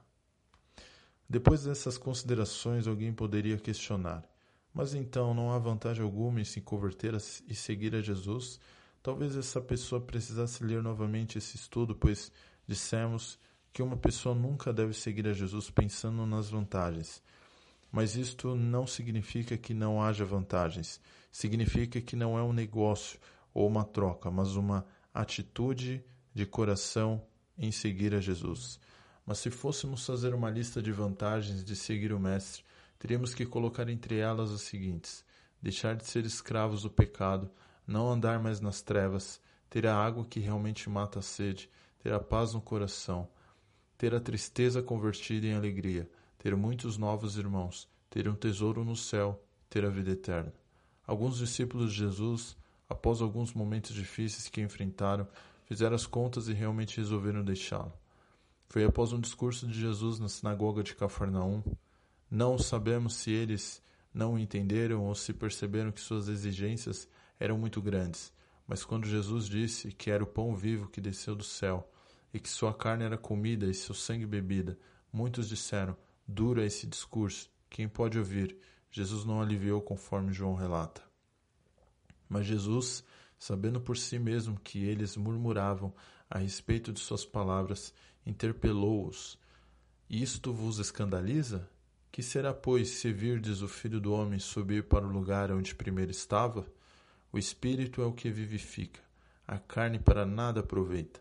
As palavras que eu vos tenho dito são espírito e são vida. Contudo, há descrentes entre vós. Pois Jesus sabia desde o princípio quais eram os que não criam e quem o havia de trair. E prosseguiu: Por causa disto é que vos tenho dito: Ninguém poderá vir a mim se pelo Pai não lhe for concedido. À vista disso, muitos dos discípulos o abandonaram e já não andavam com ele. De certo modo, aqueles discípulos perceberam que não estavam mais tendo vantagens em segui-lo. Aquele tipo de pregação não os agradava. Talvez quisessem ver milagres e prodígios e ouvir o Mestre falar contra Roma, mas Jesus estava dizendo que poucos ali tinham um verdadeiro compromisso com ele. Quando aqueles foram embora, Jesus se voltou para os doze apóstolos. Porventura quereis também vós retirar-vos? Aquela foi uma hora crucial. Teriam os apóstolos se entreolhado e pensado em suas próprias murmurações e ou expectativas em relação a Jesus? A pergunta de Jesus deixou bem claro que ele não deseja pessoas não convictas ao seu lado. Também deixou claro que ele não precisa de ninguém ao seu lado. Pedro salvou-os do momento constrangedor. Respondeu-lhe Simão Pedro: Jesus, Senhor, para quem iremos?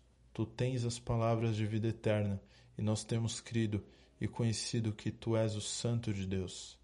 As vantagens de seguir a Jesus são muitas, mas de qualquer modo, um pecador perdido não tem muitas escolhas. Ou ele segue o único que pode salvá-lo ou permanece perdido em seus pecados. Uma pessoa sabe que está realmente salva quando percebe que tudo o que ela precisa é de Jesus, de estar perto dele, e que nada no mundo tem mais importância do que isso. Ele não vai trocá-lo por nada.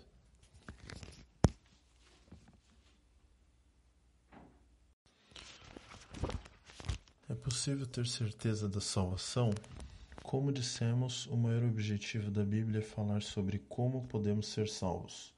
Podemos ser salvos mediante a obra redentora de Cristo que, por um lado, pagou nossa dívida diante de Deus ao morrer em nosso lugar e, por outro, colocou sobre nós sua justiça nos tornando justificados. Quando somos salvos, nos tornamos novas criaturas nascidas de novo, e isso significa que temos condições de viver e agradar a Deus. Porém, como o pecado ainda é uma realidade contra a qual precisamos lutar, uma dúvida que geralmente assola os novos convertidos e até os não tão novos é se podemos ter certeza que estamos mesmo salvos, ou se há riscos de perdermos esta salvação por causa dos pecados que ainda cometemos. Começaremos com o ensino bíblico a respeito da certeza da salvação. Será que é possível ter plena certeza de que estamos salvos? Se morremos, se morrêssemos agora mesmo, poderíamos dizer com absoluta confiança qual seria nosso destino eterno? Muitas pessoas simplesmente não, sabe, não sabem responder. Outras pensam que ninguém, na verdade, pode saber. O fato, porém, é que a Bíblia nos ensina que é possível saber se estamos salvos ou não, e se podemos perder essa salvação ou não. Inicialmente, precisamos destacar que a Bíblia coloca a certeza da salvação sobre o ato de crer. Quando o carcereiro perguntou a Paulo o que precisava fazer para ser salvo, Paulo disse que ele precisava crer no Senhor Jesus, e isso garantiria a salvação dele. No capítulo 6 de João, os judeus se dirigiram a Jesus com uma pergunta: Que faremos para realizar as obras de Deus? Eles estavam pensando na lei, mas Jesus lhes respondeu: A obra de Deus é esta, que creiais naquele que por ele foi enviado. João 6:29. Depois, Jesus tornou a dizer algo semelhante. De fato, a vontade de meu Pai é que todo homem que vier que vir o Filho e nele crer tenha a vida eterna, e eu o ressuscitarei no último dia. E como ainda não entendiam o que ele pretendia dizer, Jesus foi ainda mais enfático. Em verdade, em verdade eu vos digo: quem crê em mim tem a vida eterna. O ato de crer em Jesus dá ao crente o dom da vida eterna. Essa é uma promessa e uma garantia do próprio Deus. Quando uma pessoa se arrepende dos seus pecados e crê em Jesus como seu Salvador, isso tem um significado jurídico muito importante. Ela passa a desfrutar das conquistas jurídicas do próprio Senhor Jesus. Toda a condenação que ela merecia receber foi assumida por Jesus, de modo que a pessoa que crê em Cristo passa a estar isenta do próprio julgamento de Deus. O próprio Jesus declarou isso. Quem nele crê não é julgado, o que não crê já está condenado, porquanto não crê no nome do unigênito Filho de Deus. Isso significa que quando morrer o crente chegará absolvido diante do grande tribunal de Deus, pois quem crê no Filho tem a vida eterna. O que todavia se mantém rebelde contra o Filho não, haver, não verá a vida, mas sobre ele permanece a ira de Deus. A fé coloca o convertido no estado de perfeita justificação diante de Deus, o estado que os reformadores definem como sendo forense, ou seja, perante o fórum divino. Diante da corte celeste, o crente justificado por Cristo não precisa esperar veredito penoso, pois, como Paulo explica, agora, pois, já nenhuma condenação há para os que estão em Cristo Jesus. Isso garante ao crente um relacionamento com Deus sem sobressaltos, justificados, pois, mediante a fé, temos paz com Deus por meio de nosso Senhor Jesus Cristo. Neste ponto, geralmente as pessoas perguntam: mas só é preciso crer? Não é necessário fazer mais nada? A resposta bíblica é sim, pois somos salvos pela graça mediante a fé, e isso não vem de nós mesmos ou de nossas obras, é dom de Deus. Então as pessoas às vezes perguntam ainda: quer então dizer que alguém é salvo pela fé independente da maneira como leva a sua vida? Pode continuar pecando à vontade? Para obtermos uma resposta precisa a esta pergunta, precisaremos da ajuda de dois apóstolos, Paulo e Tiago. Vejamos o que diz o primeiro. Concluímos, pois, que o homem é justificado pela fé, independentemente das obras da lei. Paulo esclarece que nossa justificação depende inteiramente do ato de crer, mas então precisamos também considerar o que diz o Tiago porque assim como o corpo sem espírito é morto, assim também a fé sem obras é morta. Apesar de aparentemente existir uma contradição entre essas duas afirmações, na verdade elas são complementares, porque os apóstolos estão respondendo às perguntas diferentes. Paulo está dizendo que é somente a fé que salva, e Tiago está dizendo qual é o tipo de fé que salva. Então precisamos concluir que é somente a fé que salva, mas a fé que salva sempre vem acompanhada de boas obras. As obras não têm o poder de salvar, mas têm o poder de definir se a fé é verdadeira ou não. Elas funcionam como evidências da fé, mas isto Paulo também já havia declarado. Porque pela graça sois salvos, mediante a fé, e isso não vem de vós, é dom de Deus, não de obras, para que ninguém se glorie, pois somos feitura dele, criados em Cristo Jesus para boas obras, as quais Deus de antemão preparou para que andássemos nelas. Uma pessoa pode ter certeza de sua salvação quando consegue identificar três coisas na sua vida. A primeira é a fé, a segunda é o testemunho interno do Espírito Santo e a terceira é a evidência das obras realizadas pela fé e no poder do Espírito. Já falamos sobre a primeira e a terceira, e agora precisamos falar a respeito da segunda. Na teologia reformada, essa é a grande dádiva da evidência da salvação. É o testemunho do Espírito Santo dentro do crente dizendo que ele está salvo. Nenhum testemunho pode ser mais verdadeiro do que o de Deus. Paulo escreveu: Pois todos os que são guiados pelo Espírito de Deus são filhos de Deus. Porque não recebestes o espírito de escravidão para viverdes outra vez atemorizados, mas recebesses o espírito de adoção, baseados no qual clamamos Abba Pai. O próprio Espírito testifica com o nosso espírito que somos filhos de Deus. De alguma maneira maravilhosa, a terceira pessoa da Trindade, que veio habitar dentro do crente no momento da conversão, testifica no interior do crente que ele está salvo. Essa voz íntima é individual, ou seja, nosso vizinho não pode ouvi-la, apenas nós podemos. É o Espírito Santo que nos dá a certeza de que agora somos filhos de Deus e que podemos chamar o Pai de Abba, que é uma palavra aramaica que literalmente significa papai. Um tratamento íntimo que as crianças pequenas usavam para falar com seu pai nos dias de Jesus. O testemunho interno do Espírito, portanto, é a grande evidência que Deus nos deu de que somos realmente salvos.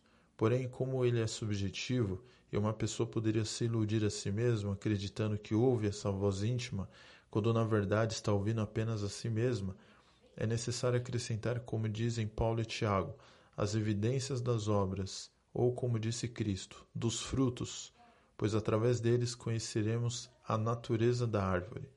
Portanto, uma pessoa pode ter certeza de sua salvação. Ela pode ter certeza se já experimentou a verdadeira conversão através do arrependimento e da fé. Ela pode, ela pode ter certeza se o Espírito Santo sussurra dentro de si a realidade da filiação do crente para com Deus. E ela pode ter certeza se esse mesmo Espírito já começou a realizar a obra de purificação dos pecados, constante arrependimento e a produção do fruto do Espírito que se demonstra em objetiva transformação de vida. É importante notar que a certeza da salvação não advém de uma impecabilidade do crente após a conversão, pois ninguém consegue viver sem cometer nenhum pecado, mas de uma vida de constante busca da presença de Deus, do arrependimento verdadeiro e do poder do Espírito para viver a vida espiritual. Alguém pode perder a salvação? A certeza de nossa salvação descansa sobre a imutabilidade de Deus, mas infelizmente nem sempre os crentes entendem bem o que isso quer dizer. Dentre aqueles que creem que a salvação não se perde, desenvolveu-se um slogan para definir bem a posição. O slogan diz: Uma vez salvos, sempre salvos. Estamos convictos de que esse slogan é verdadeiro, mas percebemos que ele é muito, muitas vezes mal entendido, pois pode sugerir que uma vez que alguma pessoa fez uma decisão por Cristo, ela pode viver sua vida irresponsavelmente e ao mesmo tempo plenamente confiante de que jamais poderá ser condenada. Alguém pode dizer: Eu fiz minha decisão, Cristo é meu Salvador e todos os meus pecados, passados, presentes e futuros, estão perdoados e esquecidos então eu não tenho que me preocupar mais com os momentos de fraqueza. Há um grave equívoco nesta afirmação. Como vimos, para que uma pessoa seja salva é necessário que aconteça um grande evento dentro dela, o qual Jesus chamou de novo nascimento. O novo nascimento acontece no momento quando o Espírito Santo cria uma nova vida em nossa alma. Mas a salvação é ainda mais do que isso. De fato, no instante em que Deus efetuou o novo nascimento em nosso ser, fomos capacitados a responder com fé à pregação do Evangelho e então fomos instantaneamente justificados, pois Deus nos declarou justos naquele momento. Entretanto, a salvação também é um processo, é um ato contínuo de Deus em nos tornar justos. Esse processo recebe o nome de santificação. Para que alguém seja de fato salvo, é necessário que esse processo tenha sido iniciado em sua vida. Portanto, para que alguém diga uma vez salvo, sempre salvo, é preciso que tenha sido realmente salvo.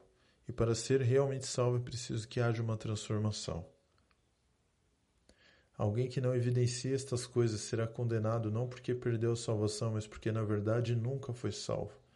A ideia do novo nascimento, por outro lado, nos conduz ao conceito de segurança da salvação pois seria completamente absurdo o nascido de novo que viesse a morrer de novo.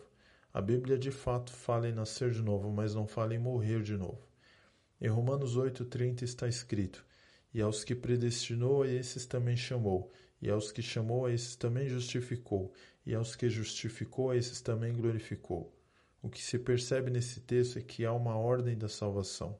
Uma coisa se liga à outra de maneira que a cadeia não pode ser quebrada. Não faz sentido alguém ser predestinado, chamado, justificado e depois perdido. Isso seria absurdo. Esse texto ensina que quando Deus começa uma obra, ele termina, como Paulo bem colocou. Estou plenamente certo de que aquele que começou boa obra em nós vos há de completá-la até o dia de Cristo Jesus. A garantia de nossa salvação repousa não somente sobre nossas decisões pessoais, mas acima de tudo sobre a fidelidade de Deus. Em Efésios 1, do 3 ao 14, Paulo fala da obra da Trindade na salvação do crente. Paulo fala que os crentes são escolhidos pelo Pai, redimidos pelo Filho e selados com o Espírito. A obra da Trindade é perfeita na salvação do crente. Não faria sentido que o pai começasse o trabalho e o filho ou o espírito não levasse o trabalho adiante.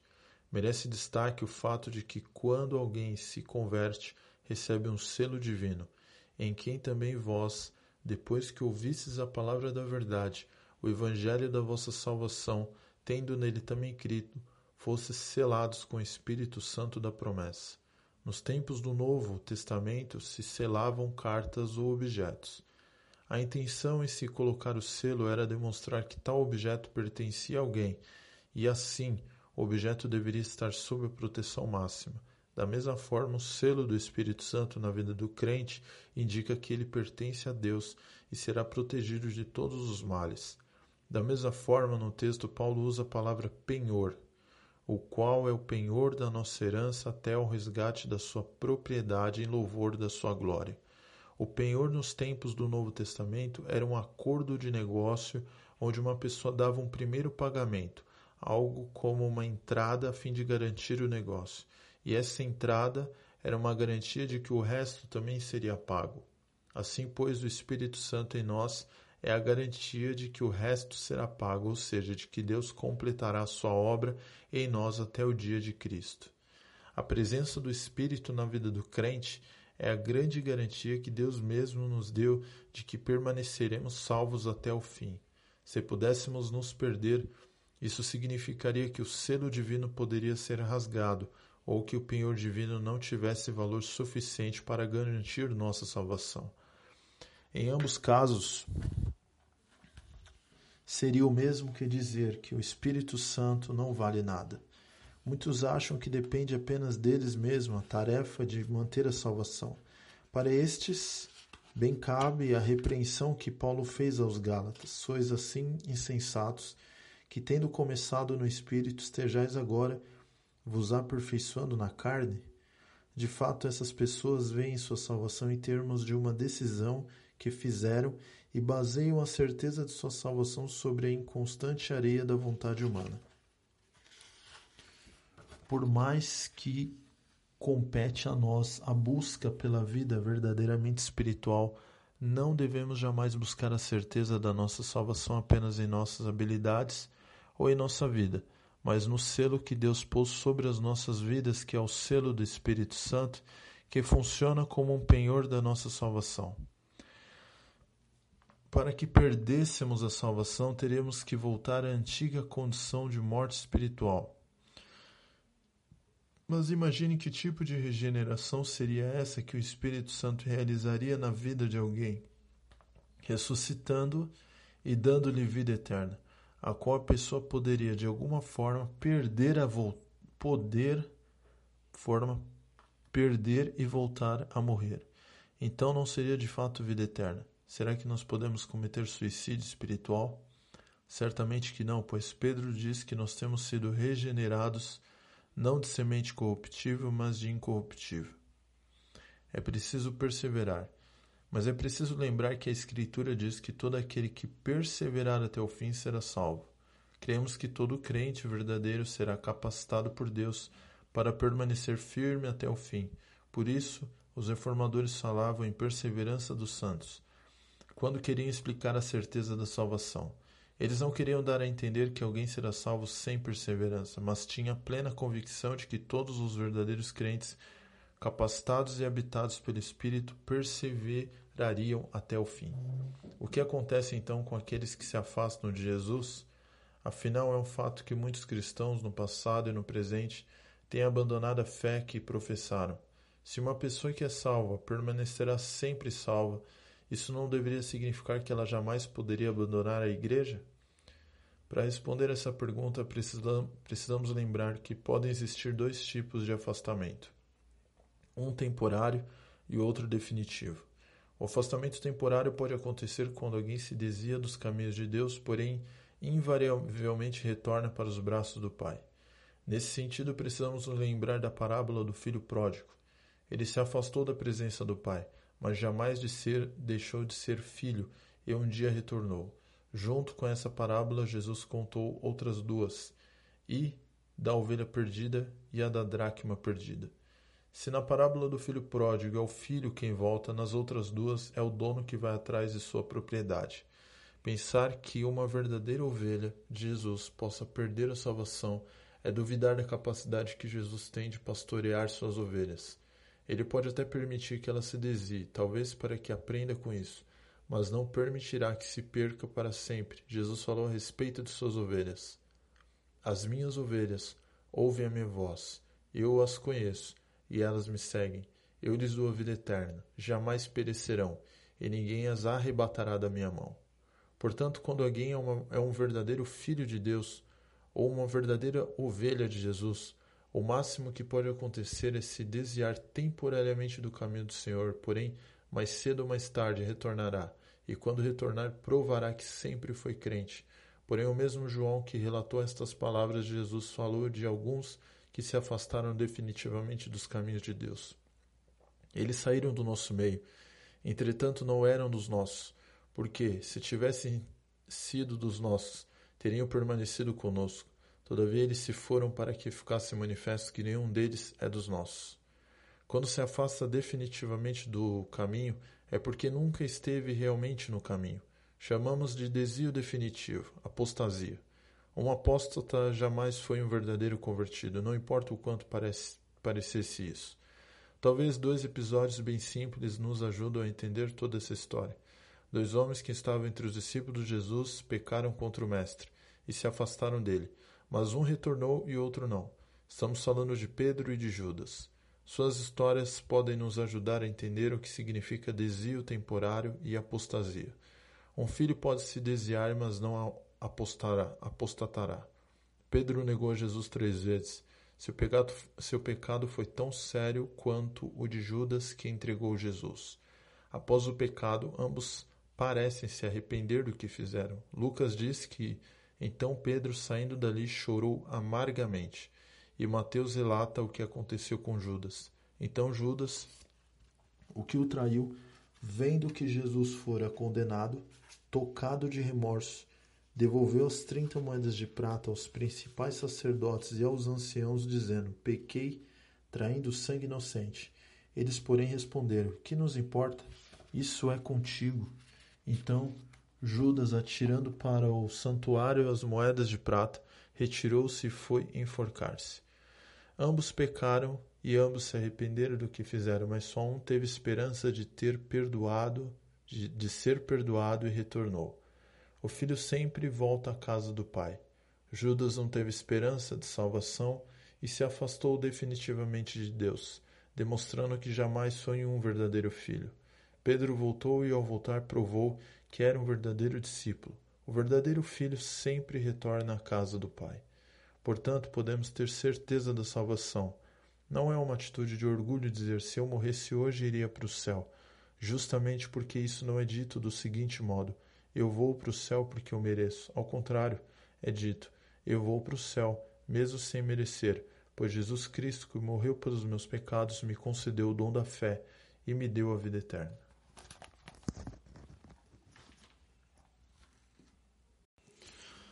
Salvação é somente pela graça. Algo que sempre inquieta os novos convertidos é a relação entre graça e lei, que às vezes é compreendida como sendo a relação entre o Antigo e o Novo Testamento.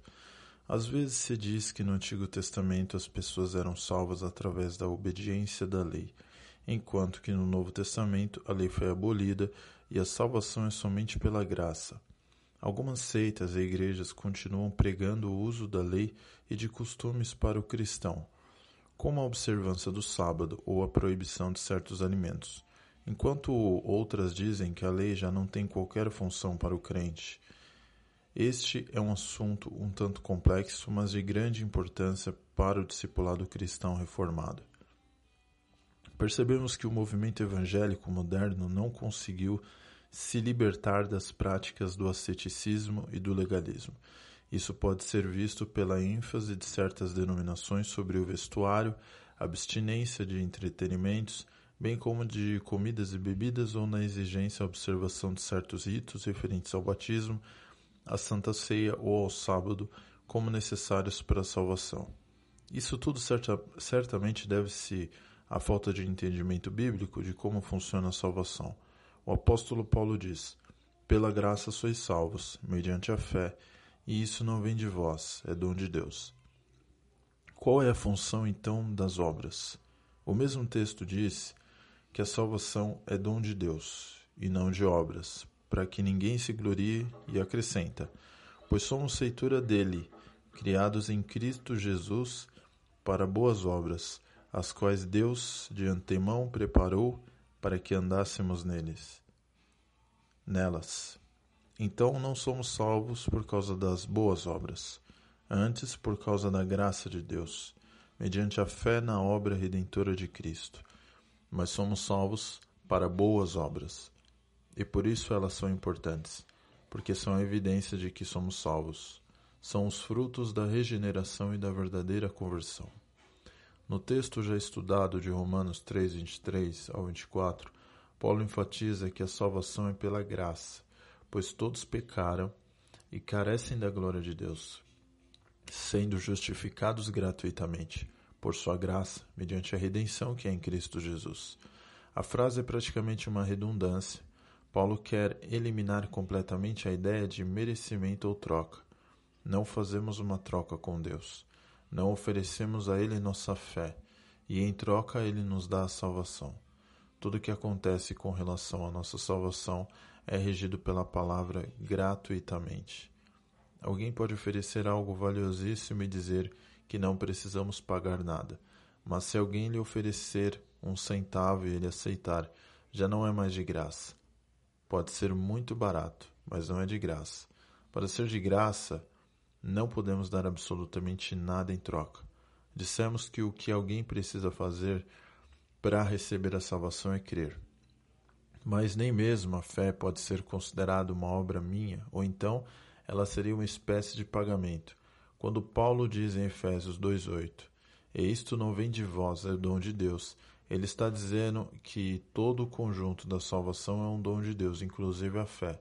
Disso decorre que seremos salvos pela graça ou não seremos salvos de maneira alguma. Deus sempre teve o mesmo jeito de salvar os pecadores. A salvação em ambos os testamentos é pela graça. A lei teve e tem um papel importante no esquema de salvação divino, mas jamais foi o instrumento de Deus para a salvação. Quando Deus revelou sua lei no Sinai, estava revelando ao homem a sua vontade que resumia tudo o que era bom, perfeito e agradável. Mas o simples fato de Deus ter revelado juntamente com a lei moral também a lei cerimonial, cujo significado central era expiação, já demonstrava que a salvação não era pela rígida observância dos mandamentos. Quando Deus estabeleceu o sistema de sacrifícios, onde animais eram sacrificados para expiar o pecado dos homens, deixou bem claro que a salvação sempre foi e sempre será pela graça. Somente a graça de Deus poderia aceitar que o animal fosse sacrificado no lugar do homem, isentando o homem de pagar com sua vida por seus pecados. Por isso, Jesus é chamado no Novo Testamento de o Cordeiro de Deus que tira o pecado do mundo, porque ele realizou definitivamente o que aqueles cordeiros do Antigo Testamento realizavam apenas temporariamente. Na teologia reformada costuma-se falar em três usos da lei. O uso fundamental é como preparação para a salvação.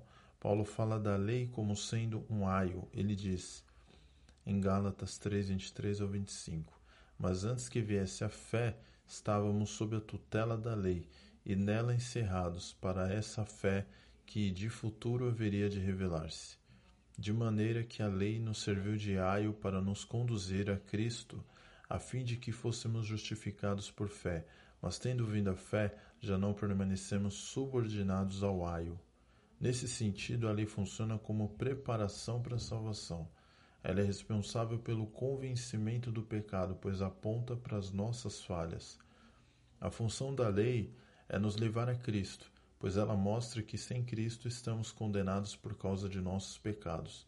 Na verdade, Paulo diz claramente que a lei não poderia estar contra a promessa da graça, pois Gálatas 3:17 uma aliança já anteriormente confirmada por Deus, a lei, que veio 430 anos depois, não a pode abrogar, de forma que venha a desfazer a promessa. Paulo está simplesmente dizendo que quando Deus estabeleceu a aliança com Abraão, prometeu que o salvaria pela fé. Então a lei mosaica, que foi dada no Sinai 430 anos depois, não pôde invalidar aquela promessa. Segue-se, portanto, que a lei não é uma concorrente da graça. Na verdade, ela é um dos elementos da aliança da graça. Ela foi acrescentada à aliança da graça para cumprir uma função bem específica. Gálatas 3,19 Qual, pois, a razão de ser da lei? Foi adicionada por causa das transgressões, até que viesse o descendente a quem se fez a promessa. Esta, portanto, é a função específica que ali cumpre dentro da aliança da graça. Ela revela nossas transgressões e nos prepara para Cristo.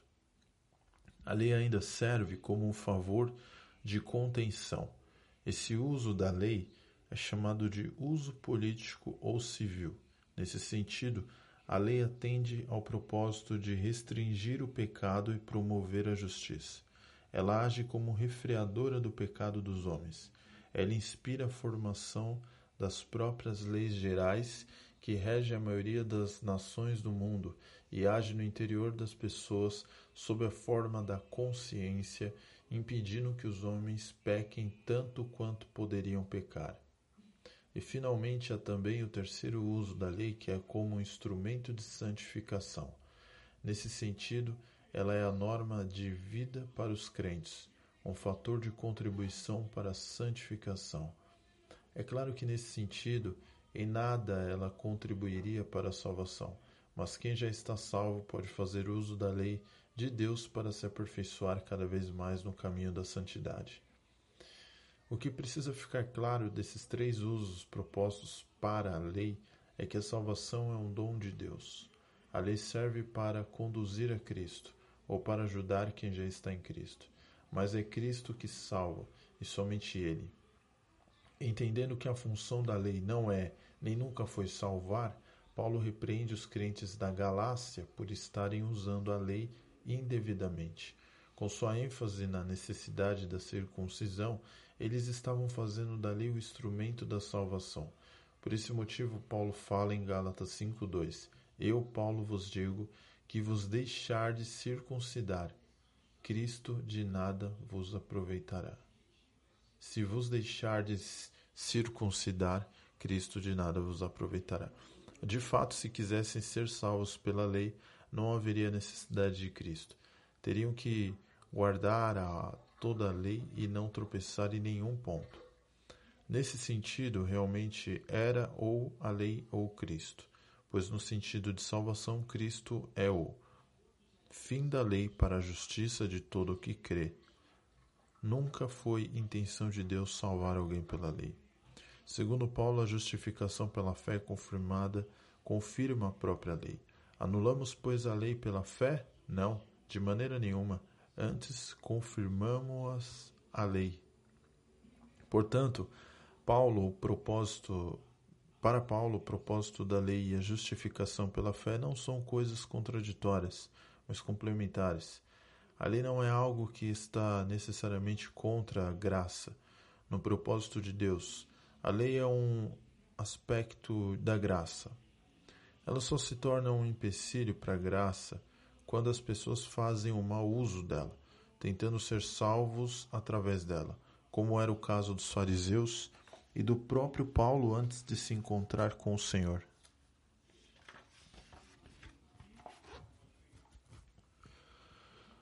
Quanto à questão, à questão dos usos e costumes, precisamos entender que, de acordo com a Escritura, tudo que possa desviar a atenção das pessoas do Senhor Jesus como único e suficiente Salvador não provém de Deus.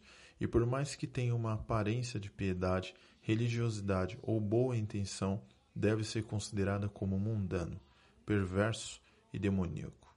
A circuncisão, conforme era exigida pelos judaizantes dos dias de Paulo, se tornava um costume maléfico que afastava as pessoas da graça de Deus.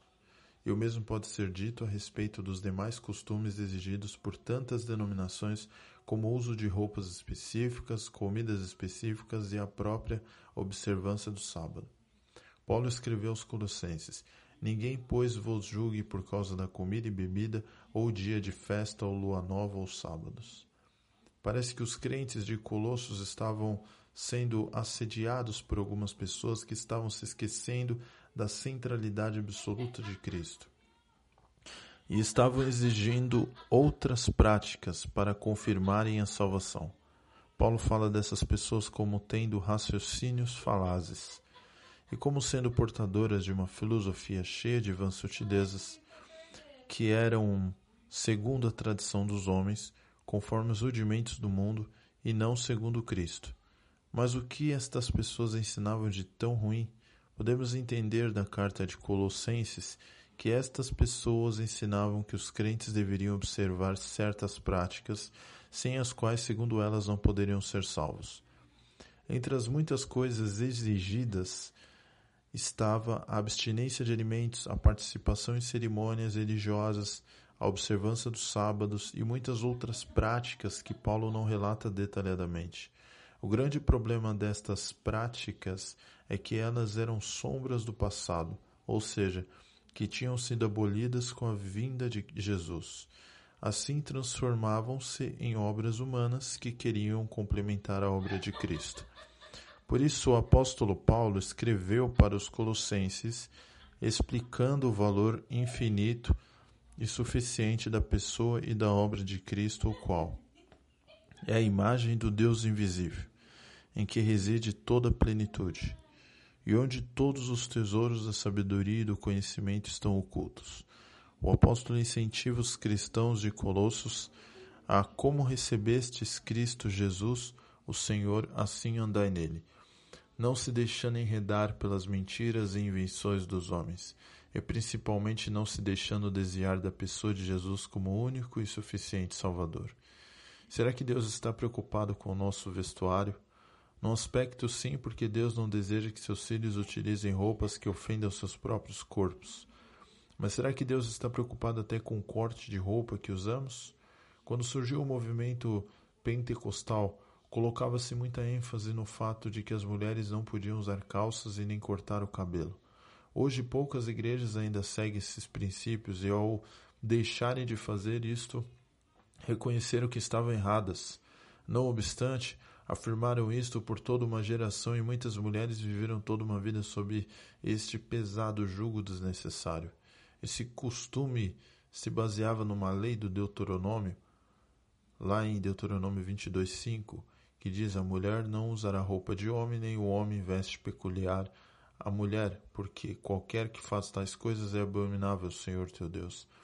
Então se convencionou que saia era veste de mulher, enquanto que calça era veste de homem.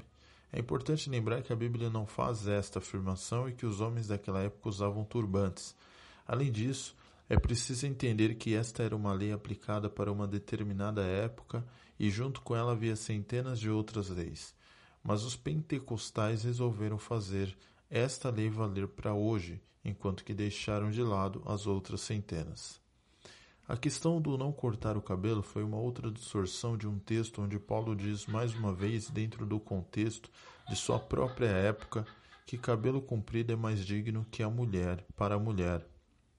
Mas Paulo não proibiu a mulher de cortar o cabelo. O objetivo da escritura com essas duas exigências antigas era bastante simples que o homem agisse como homem e a mulher como mulher, ou seja, que os papéis não se invertessem. Em Corinto, as mulheres queriam abolir o véu porque achavam que isso as limitava, e elas queriam ser independentes. Paulo as obrigou a usar o véu porque ela simbolizava naquela sociedade que uma mulher era casada e estava debaixo da direção do marido. Essas leis e costumes antigos tinham o mesmo propósito: manter a devida ordem do lar, segundo Deus estabeleceu, e que essa ordem permanecesse na igreja também. A proibição de certos alimentos também fazia parte das leis judaicas. O judeu não podia comer carne de porco nem beber sangue. nem comer diversos tipos de peixes e pássaros. Só podia haver duas razões para estas proibições no Antigo Testamento. A primeira talvez fosse por questões de higiene, e a segunda é mais provável por questão de separação, ou seja, diferenciação com outros povos que comiam aqueles alimentos. Deus desejava um povo separado e diferente, mas nada disso continua tendo valor no Novo Testamento, pois a igreja já não é nacional e sim internacional. Jesus mesmo fez questão de dizer que todos os alimentos estavam liberados. Ele disse em Marcos 7, 18 ao 19: Não compreendeis que tudo que de fora entra no homem não o podes contaminar, porque não lhe entra no coração, mas no ventre, e sai para lugar escuso, e assim considerou ele puro todos os alimentos. Claro que ainda permanece a contradição, contraindicação da glutonaria. Com, com relação à guarda do sábado, entramos num assunto um pouco mais complexo. O sábado é o quarto mandamento de Israel. Os mandamentos da lei moral de Deus valem para sempre, muito embora não tenham poder de salvação, pois esse não era o objetivo deles. Mas então, será que, como dizem os sabadistas, a igreja mudou a lei de Deus ao estabelecer o domingo no lugar do sábado? Nossa resposta é que se alguém fez isso foram os próprios apóstolos seguindo a Jesus. Mas não é que a lei foi mudada, pois o princípio dos seis dias trabalharás e farás toda a tua obra, mas o sétimo dia é o sábado do Senhor. Não é mudado com a guarda do domingo, pois continua sendo um dia de descanso e seis de trabalho. A igreja primitiva entendeu que o domingo era o dia do Senhor por causa da ressurreição de Cristo acontecida no primeiro dia da semana. É interessante que, depois da ressurreição, a próxima aparição de Jesus aos discípulos é novamente no primeiro dia da semana.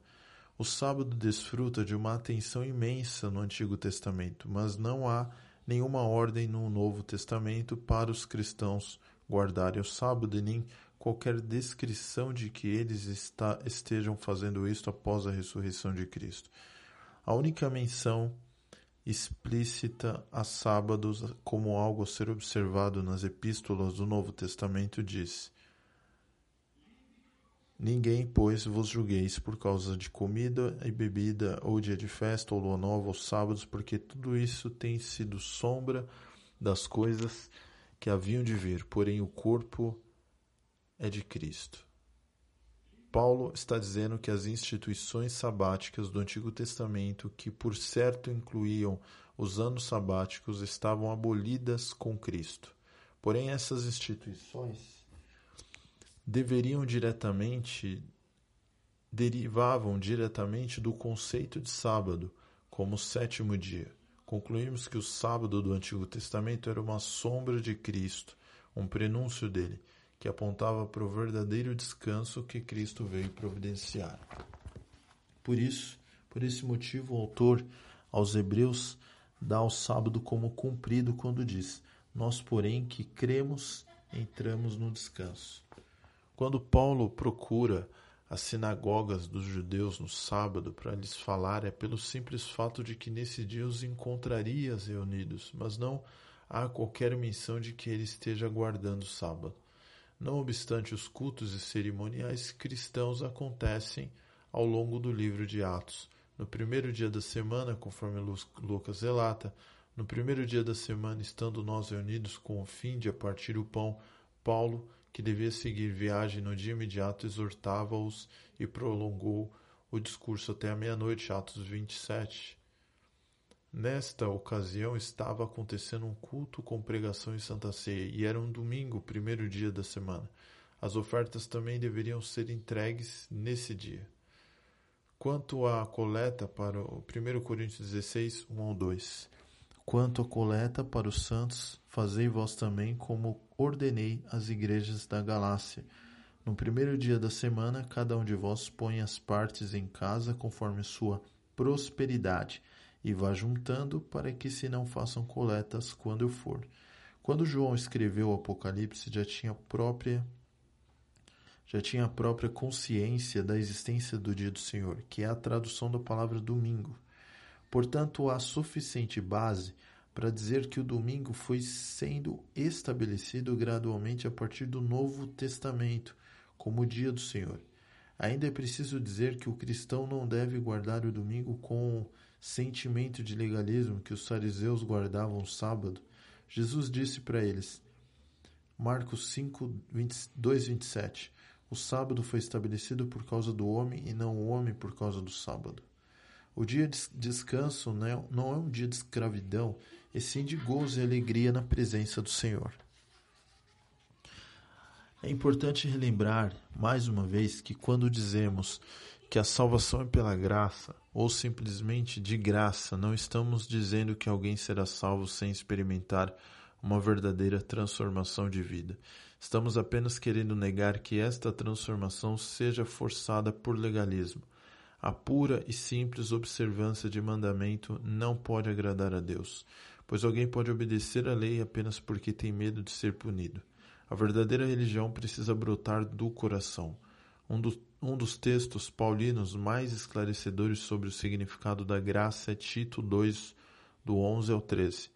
Porquanto a graça de Deus se manifestou salvadora a todos os homens, educando-nos para que, renegado, renegadas a impiedade e as paixões mundanas, vivamos no presente século sensata, justa e piedosamente, aguardando a bendita esperança e a manifestação da glória do grande Deus e Salvador Cristo Jesus. Este texto estabelece que a graça, graça transformará a vida de uma pessoa de um modo gradual e constante. A graça não apenas salva, mas também transforma. Paulo fala de uma manifestação da graça. A manifestação da graça aponta em dois sentidos: para a vinda de Jesus, encarnação, sacrifício, ressurreição, e para o momento do chamado em nossa vida, conversão das trevas para a luz. A graça de Deus é um maravilhoso presente para a nossa vida. Ela veio para mudar a nossa condição. Isso nos fala que o verdadeiro problema do homem é o pecado e sua necessidade é de salvação. Paulo fala também sobre o poder educador da graça. É um fato mais do que consumado que não conseguimos mudar nossos hábitos. A religião do legalismo oprime as pessoas, mas não a transforma. Educação é um processo que pode levar tempo e é preciso persistência. Quando Paulo diz que a função da graça é educar, está usando um termo utilizado para o acompanhamento das crianças. A palavra sugere uma educação continuada e suave, não algo repentino ou abrupto. Ou seja, segundo Paulo, a graça se manifestou para salvar, e ela faz isso instantaneamente. Porém, inicia um processo de educação que se estende por toda a vida. O processo de educação contempla elementos negativos e positivos. Negativamente, ele educa para que certas coisas sejam deixadas para trás, sejam renegadas ou rechaçadas. Paulo fala de duas coisas bem generalizadas que devem ser rechaçadas: a impiedade e as paixões mundanas. Essas palavras representam tudo aquilo que é humanamente contraditório à vontade de Deus, apontando para o modo comum como o ser humano vive sem ter sido alcançado pela graça de Deus. Impiedade e paixões mundanas podem ter graus de variação de pessoa para pessoa mas marcam a vida de todos aqueles que não foram educados pela graça. Podemos dizer que elas não que elas são o resumo de todas as práticas pecaminosas que são próprias deste mundo decaído. Quando a graça salvadora se manifesta na vida de uma pessoa, ela vai pacientemente educar para que a vida da natureza decaída seja abandonada, e no lugar dessas coisas ela vai colocar outras. A graça, segundo Paulo, nos ajudará para que vivamos no presente século sensata, justa e piedosamente. A expressão presente século aponta para o mundo atual decaído. Tudo neste mundo atual pressiona as pessoas para que vivam de forma impiedosa e satisfaçam suas paixões mundanas, mas a graça colocará no lugar destas coisas a sensatez, a justiça e a piedade. Não devemos deixar o legalismo ditar o ritmo da nossa fé. Somos salvos pela graça de Deus, e esta graça é a provisão de Deus tanto para a salvação quanto para a transformação. Usos e costumes são coisas supérfluas, retrógradas, da perspectiva bíblica, que não conduzem a uma verdadeira vida de piedade, mas apenas à superficialidade e ao orgulho. A graça de Deus nos salva e nos faz ter uma vida verdadeiramente piedosa e humilde.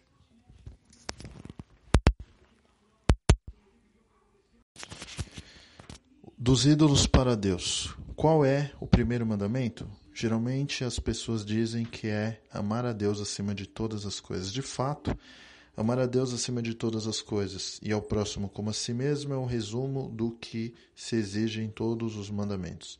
Mas o primeiro mandamento, conforme ele foi revelado por Deus a Moisés no Monte Sinai, dizia: Não terás outros deuses diante de mim.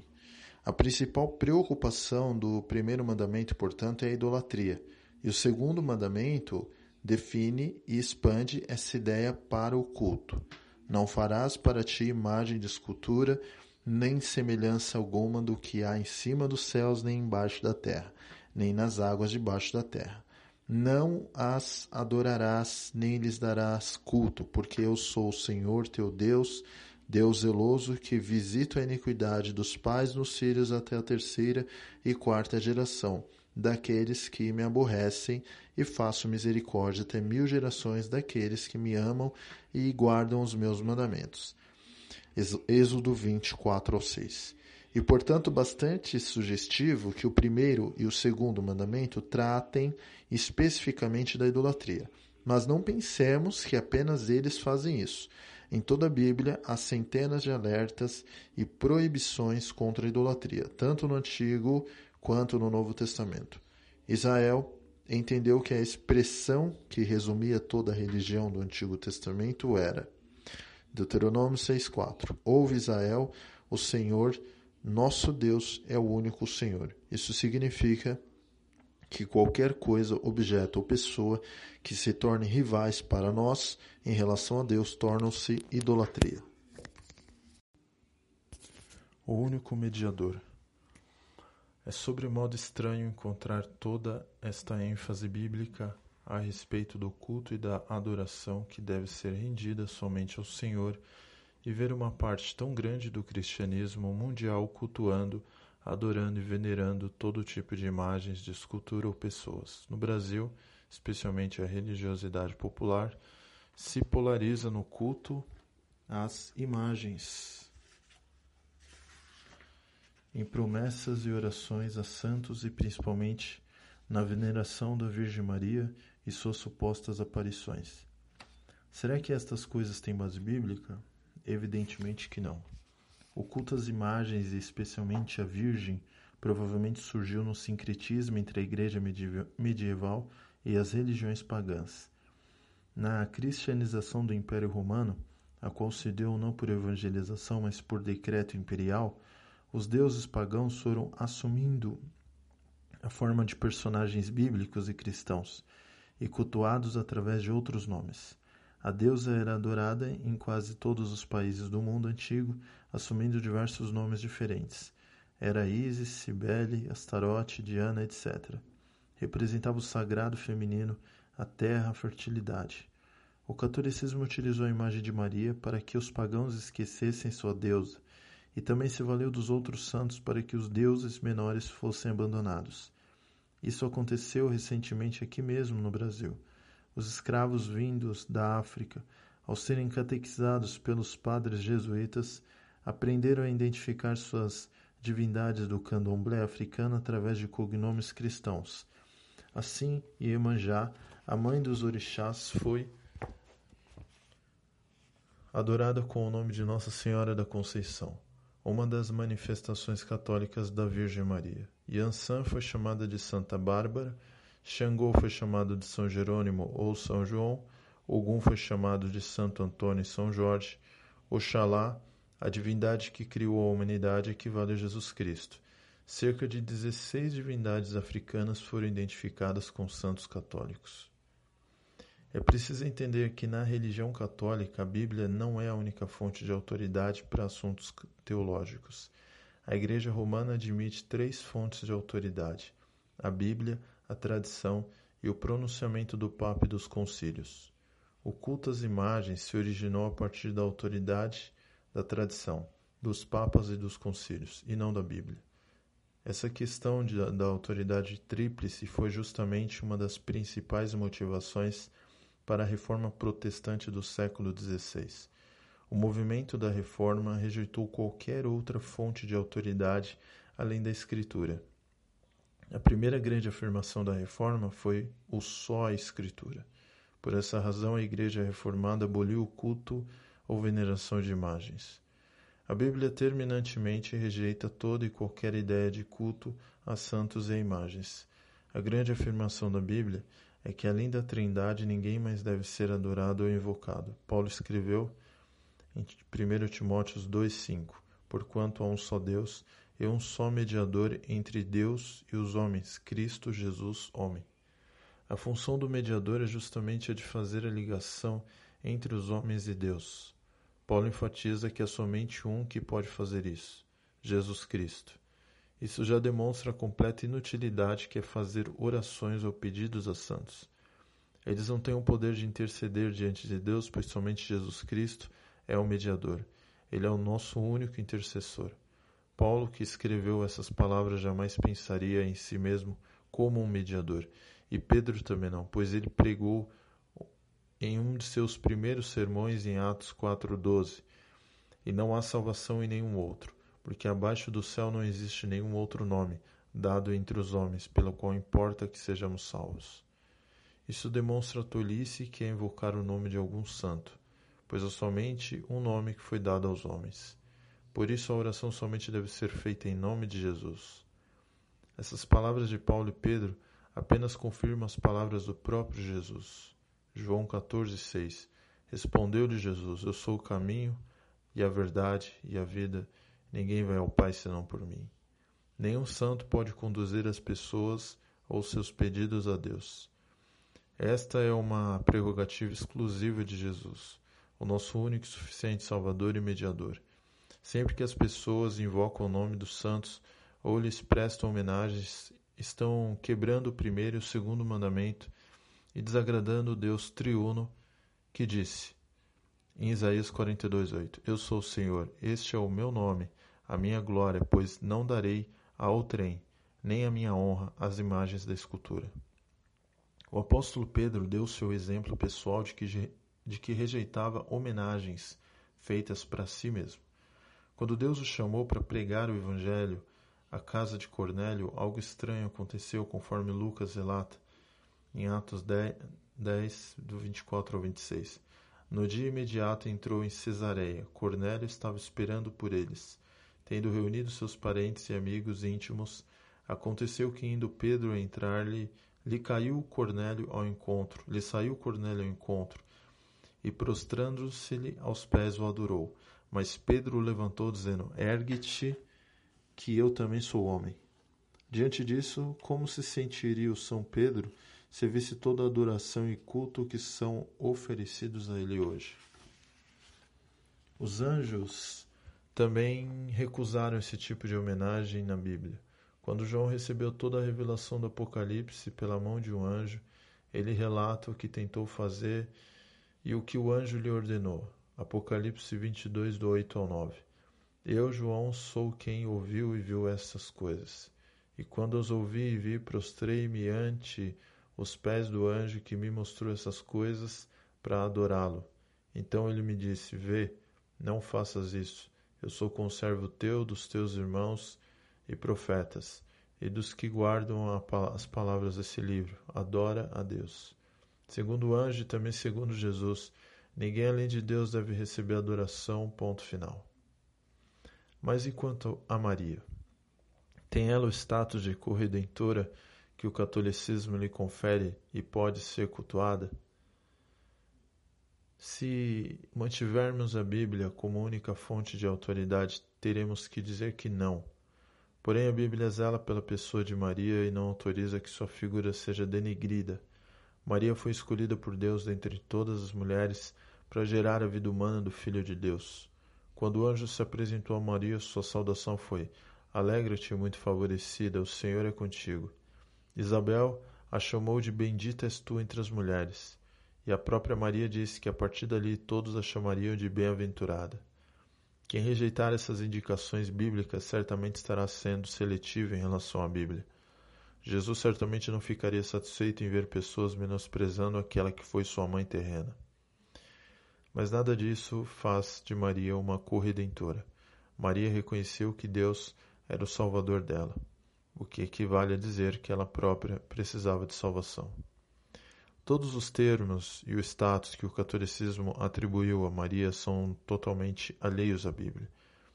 Em 392 d.C., pela primeira vez Maria foi declarada perpetuamente virgem pelo Papa Siríaco, mas somente no Concílio de Trento em 1547 isso foi considerado um dogma católico. E somente em 1854 o Papa Pio IX declarou Maria totalmente livre de pecados através de sua vida inteira. O Papa Leão XIII, em 1891, na encíclica Octobre Mense, declarou que ninguém pode ir ao filho senão através da mãe, chamando-a de digna de todo louvor, de poderosa, mãe de todo poder, do todo-poderoso Deus.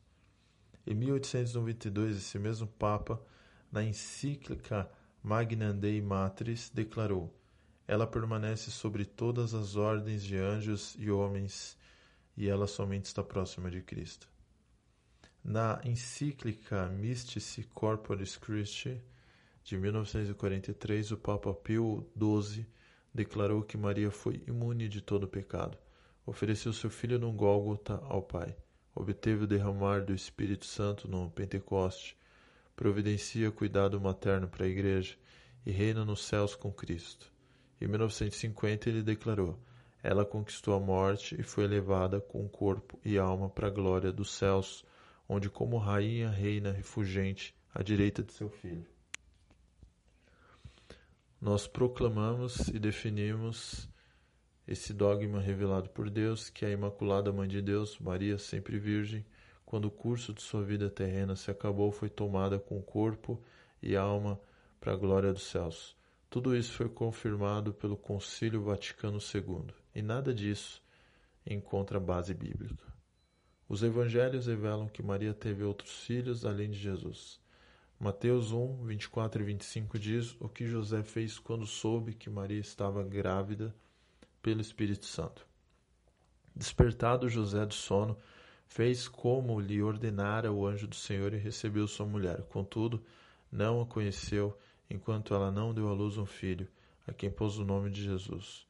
O texto diz que José não consumou o casamento com Maria enquanto ela não deu à luz. A presença de, da expressão enquanto indica após o nascimento eles foram um casal normal. Lucas chama Jesus de primogênito de Maria. Lucas 2,7 E ela deu à luz o seu filho primogênito.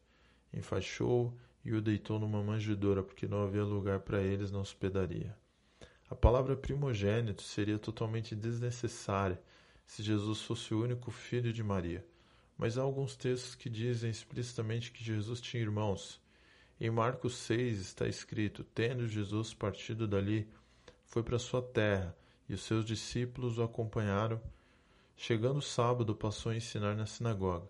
E muitos ouvindo se maravilhavam, dizendo: De onde vêm a esse essas coisas? Que sabedoria é essa que lhe foi dada? E como se fazem tais maravilhas por suas mãos?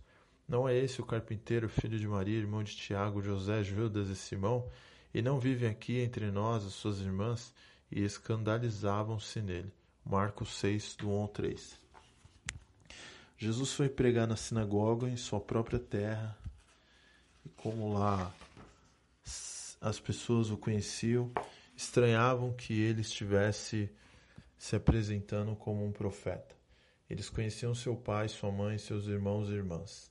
Apesar de muitos tentarem dizer que esses irmãos eram na verdade primos, permanece a evidência de que o termo utilizado pelos evangelhos é irmãos e não primos. Além disso, a menção ao pai e à mãe juntamente com o irmão citados pelos nomes evoca claramente a ideia de uma família básica e não de primos. No capítulo 3 de Marcos, há um incidente bastante curioso envolvendo a família de Jesus. Era o início do ministério de Jesus e ele estava reunindo muita gente e contrariando os religiosos da época. Então Marcos escreve a reação de seus parentes em Marcos 3:21. E quando os parentes de Jesus ouviram isso, saíram para o prender, porque diziam: está fora de si. Os parentes de Jesus não acreditavam nele no início. Mais tarde se converteram a um dos irmãos de Jesus, e um dos irmãos de Jesus, Tiago, se tornou o primeiro chefe da igreja de Jerusalém. Quem eram esses parentes? Ainda nesse capítulo, Marcos relata, capítulo 3, versículo 31 ao 35, Nisto chegaram sua mãe e seus irmãos, e tendo ficado do lado de fora, mandaram chamá-lo. Muita gente estava sentada ao redor dele e lhes disseram: Olha, tua mãe e teus irmãos e irmãs estão lá fora, à tua procura. Então ele lhes respondeu, dizendo: Quem é minha mãe e meus irmãos? E correndo olhar pelos que estavam sentados ao redor, disse: Eis minha mãe e meus irmãos. Portanto, qualquer que fizer a vontade de Deus, esse é meu irmão, irmã e mãe. Jesus se recusou a conceder à sua mãe algum tipo de louvor especial. Só podemos entender que ele fez isso não porque tivesse alguma indisposição com ela, mas para que as pessoas não tivessem razões para o fazerem depois. Lucas relata uma situação interessante. Lucas capítulo 11, versículo 27 ao 28. Ora, aconteceu que ao dizer Jesus essas palavras, uma mulher que estava entre a multidão exclamou e disse-lhe: Bem-aventurada aquela que te concebeu e os seios que te amamentaram. Ele, porém, respondeu: Antes, bem-aventurados são os que ouvem a palavra de Deus e aguardam. Evidentemente, não há qualquer atitude deselegante de Jesus com sua mãe. Apenas ele não fez questão de colocá-la no centro das atenções. Até mesmo quando ela inconscientemente fez isso, Jesus tratou de corrigi-la. Isso aconteceu no primeiro milagre de Jesus no casamento em Canaã. João relata, João 2, do 3 ao 5. Tendo acabado o vinho, a mãe de Jesus lhes disse: Eles não têm mais vinho. Mas Jesus lhe disse: Mulher, que tenho eu contigo? Ainda não é chegada a minha hora. Então ela falou aos serventes: Fazei tudo o que ele vos disser. É interessante que ela esteja meio que ocupando uma função de intercessora nesse ponto. E Jesus lhe diz uma palavra que deixa claro que aquela não é a função dela. Tendo entendido, Maria manda os serventes tratar diretamente com Jesus. Ninguém precisa de intermediários para se dirigir a Jesus, nem mesmo da mãe dele. Muitos evangélicos acusam os católicos de idolatria sem perceber que incorrem no mesmo erro, porém por vias diferentes. O anjo disse a João: Adora a Deus. Desde já devemos admitir que a idolatria, a adoração a falsos deuses ou a imagens, não é a única distorção que irrita a Deus, mas a própria adoração ao Deus verdadeiro, que é feita com uma atitude errada, não pode agradá-lo. Isso quer dizer que nem toda adoração agrada a Deus, e realmente nem poderia. Existem coisas muito sutis que precisam ser consideradas a fim de que não seja oferecido fogo estranho na presença do Senhor, como fizeram Nadab e Abiú. Às vezes se pensa que não há dificuldade ou problema com respeito à liturgia, pois tudo aquilo que oferecermos a Deus, Ele aceitará, desde que seja feito com sinceridade. Não nos corre que Deus estabeleceu coisas que lhe agradam e explicitou outras que não lhe agradam. Se quisermos que nosso culto seja aceitável, precisamos submetê-lo à revelação divina. Se ela, a palavra de Deus, aprovar, podemos ficar tranquilos e perseverar em nossas atitudes. Se ela desaprovar, humildemente devemos reconhecer diante de Deus o nosso erro e retornar ao princípio bíblico que Deus estabeleceu.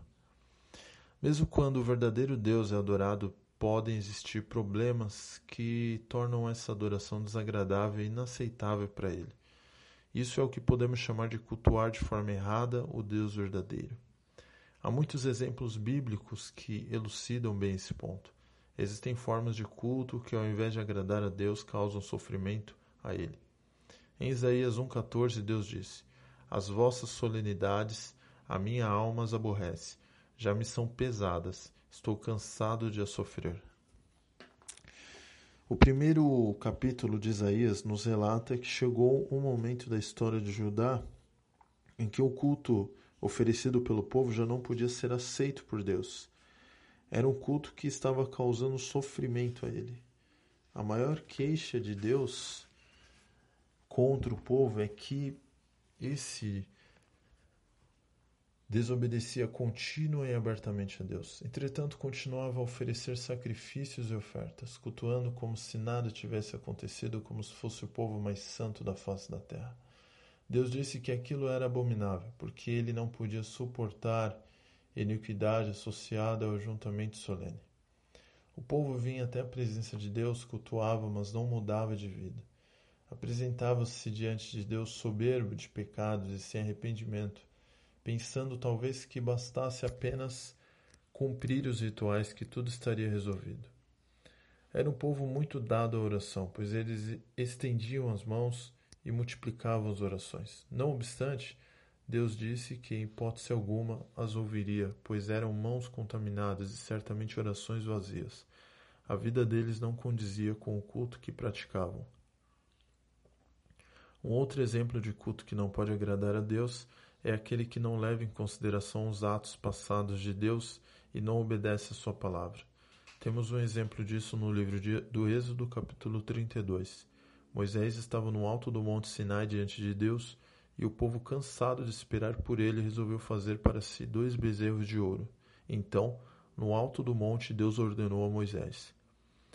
Êxodo 32, 7 ao 8. Vai, desce, porque o teu povo, que fizeste sair do Egito, se corrompeu e depressa se desviou do caminho que lhes havia eu ordenado. Fizeram para si um bezerro fundido e o adorou. Eles sacrificaram e dizem: São estes, ó Israel, os teus deuses que te tiraram da terra do Egito. Na verdade, talvez a única coisa que o povo queria era adorar o Deus que lhes havia tirado do Egito. Mas fez isso de uma forma errada, fundindo um bezerro de ouro coisa que Deus havia advertido expressamente que não fizesse.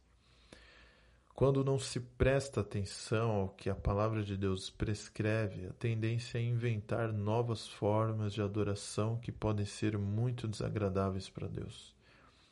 Uma maneira muito sutil de burlar a verdadeira adoração é a tendência de corromper o uso de algumas coisas que por si mesmo é legal, mas que por causa do uso se torna pecaminosa. Por exemplo, Podemos citar o uso supersticioso que Gideão fez da estola sacerdotal, conforme nos relata o texto de Juízes 8:27, que diz: Fez Gideão uma estola sacerdotal e a pôs na sua cidade, em Ofra, e todo Israel se prostituiu ali após ela, ao qual veio a ser um laço para Gideão e a sua casa.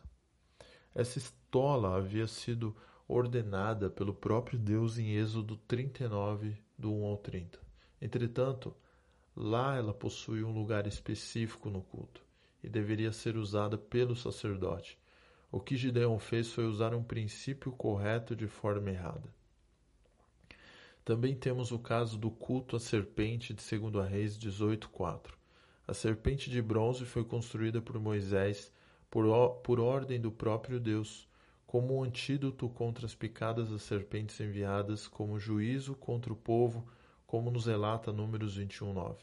Entretanto, os israelitas passaram a lhe queimar incenso, chamando-a de Neustã, o que certamente era algo deplorável diante de Deus, e precisou ser destruída por Ezequias. Por isso, na adoração é necessário cuidado para que coisas legítimas não sejam usadas de maneira ilegítima. É sempre um risco deturparmos o uso correto de alguma coisa. Por exemplo, a Bíblia, ela é o livro de Deus dado para que as pessoas sejam edificadas por ele e conheçam mais a Deus. Mas quando as pessoas a usam de forma supersticiosa, não estão agradando a Deus. Um exemplo disso é deixar a Bíblia aberta em algum lugar da casa com o fim de protegê-la ou o uso das caixinhas de promessas que não passam de um horóscopo cristão. No texto de Malaquias 1, do 6 ao 10, Deus se queixa que seu povo não está honrando como devia. O povo pergunta em que, e Deus responde: na qualidade das ofertas. O que o povo estava oferecendo no altar do Senhor não era o melhor. Em vez de levar o animal sadio que estava no rebanho, o povo, o povo levava o coxo ou o cego. Então Deus disse: Tente fazer isso com o governador. É claro que o povo não levaria ao governador uma oferta tão ruim. Então o governador era mais importante do que Deus. Nessa perspectiva, Deus disse: Eu não tenho prazer em vós, diz o Senhor dos Exércitos, nem aceitarei vo da vossa mão a vossa oferta. Um culto que não oferece aquilo que tem de melhor para Deus não pode de forma alguma adorá-lo. Com isso, Deus não está exigindo ostentação ou riqueza, apenas que as pessoas o honrem como ele merece e não deixe de oferecer o melhor que está ao seu alcance. Em Amós, Deus exige justiça e não sacrifício. Ele diz: Aborreço desprezo as vossas festas e com as vossas assembleias solenes não tenho nenhum prazer. Afasta de mim o estrépito dos teus cânticos porque não ouvirei as melodias das suas liras. Antes corra o juízo. Em Oséias 6,6 está escrito: Pois misericórdia quero e não sacrifício, e o conhecimento de Deus mais do que holocaustos. Se o povo não consegue ser íntegro no dia a dia, de nada adianta se apresentar diante do Senhor com louvores profissionais. Os israelitas pensavam que se apenas cumprissem os rituais prescritos na lei, estariam fazendo tudo o que era necessário, mas a resposta de Deus é devastadora. Eu não suporto ouvir o louvor de vocês, pois eu não tenho visto mudança alguma na vida de vocês. Jesus aplicou essa expressão misericórdia quero e não holocausto duas vezes no Novo Testamento. Nas duas vezes foi contra os fariseus que estavam preocupados demais com os ritos externos da lei, mas que, como na expressão de Jesus, colhiam o mosquito e engoliam o camelo. Para que o culto agrade a Deus, ele deve vir acompanhado de vida justa por parte daqueles que se apresentam para cultuar, mas não uma vida justa no sentido legalista como dos fariseus, e sim uma vida que se preocupa em viver de forma misericordiosa e correta.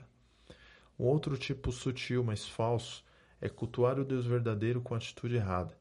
E essa atitude deve ser entendida muito mais como interna do que externa, e por isso essa é a forma de culto falso mais difícil de ser identificada. Mesmo que eliminemos todas as imagens de deuses falsos e nos desfaçamos de todos os modos particulares concebidos, o culto ainda será inaceitável se a atitude do coração não for correta.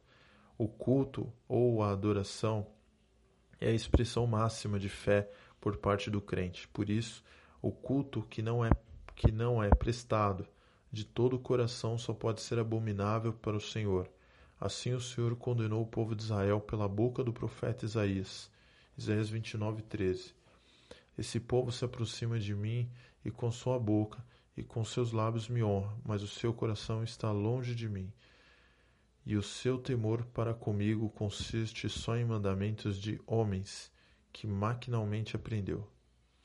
Ou seja, o que está nos lábios precisa estar no coração. A sinceridade profunda de coração, aliada a um conhecimento claro e submisso da palavra de Deus, são necessários para que em nosso culto não adoremos o verdadeiro Deus com uma atitude íntima errada e por isso nosso culto fique descaracterizado dos verdadeiros elementos da adoração. Podemos entender, portanto, que não basta o homem querer adorar ao Deus verdadeiro. Há maneiras corretas e outras erradas de se adorar a Deus. Convém aprender a maneira correta. Um culto oferecido a Deus de forma hipócrita, sem honrar a palavra, que perverte o uso dos elementos, que é feito de forma maquinal, que não oferece o melhor ou que não vem acompanhado de justiça, não pode agradar a Deus.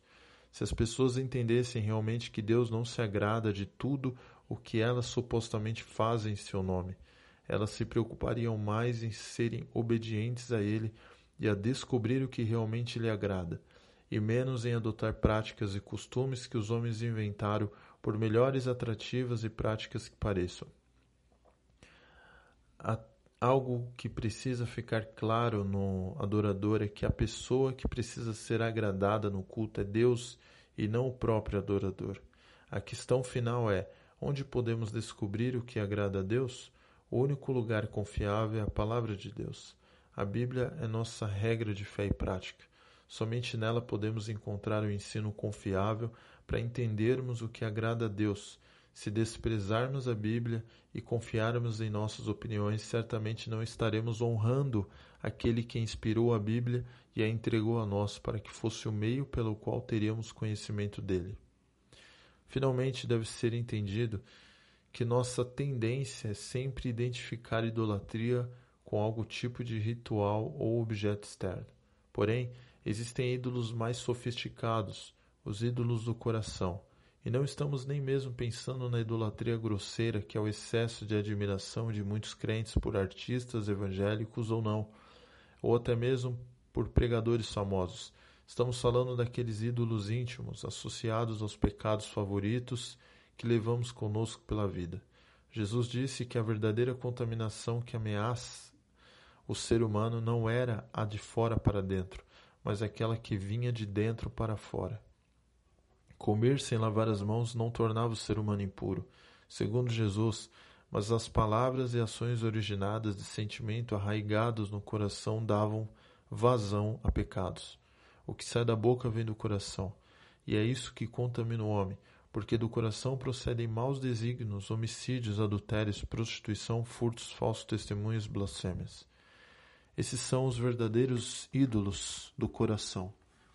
Muitos crentes jamais se ajoelhariam diante de uma estátua, porém se dobram diante do adultério, da mentira, dos pensamentos impuros, cultuam a ira, o ressentimento, a inveja, a falsidade em seus corações. Alimentam-nos todos os dias fazem oferendas a eles, pois jamais estão realmente dispostos a abandoná-los. E não apenas esses pecados são ídolos do coração, mas também sentimentos de orgulho, superioridade, pensar que somos melhores do que os outros porque fazemos algo de forma mais eficiente ou porque somos aplaudidos.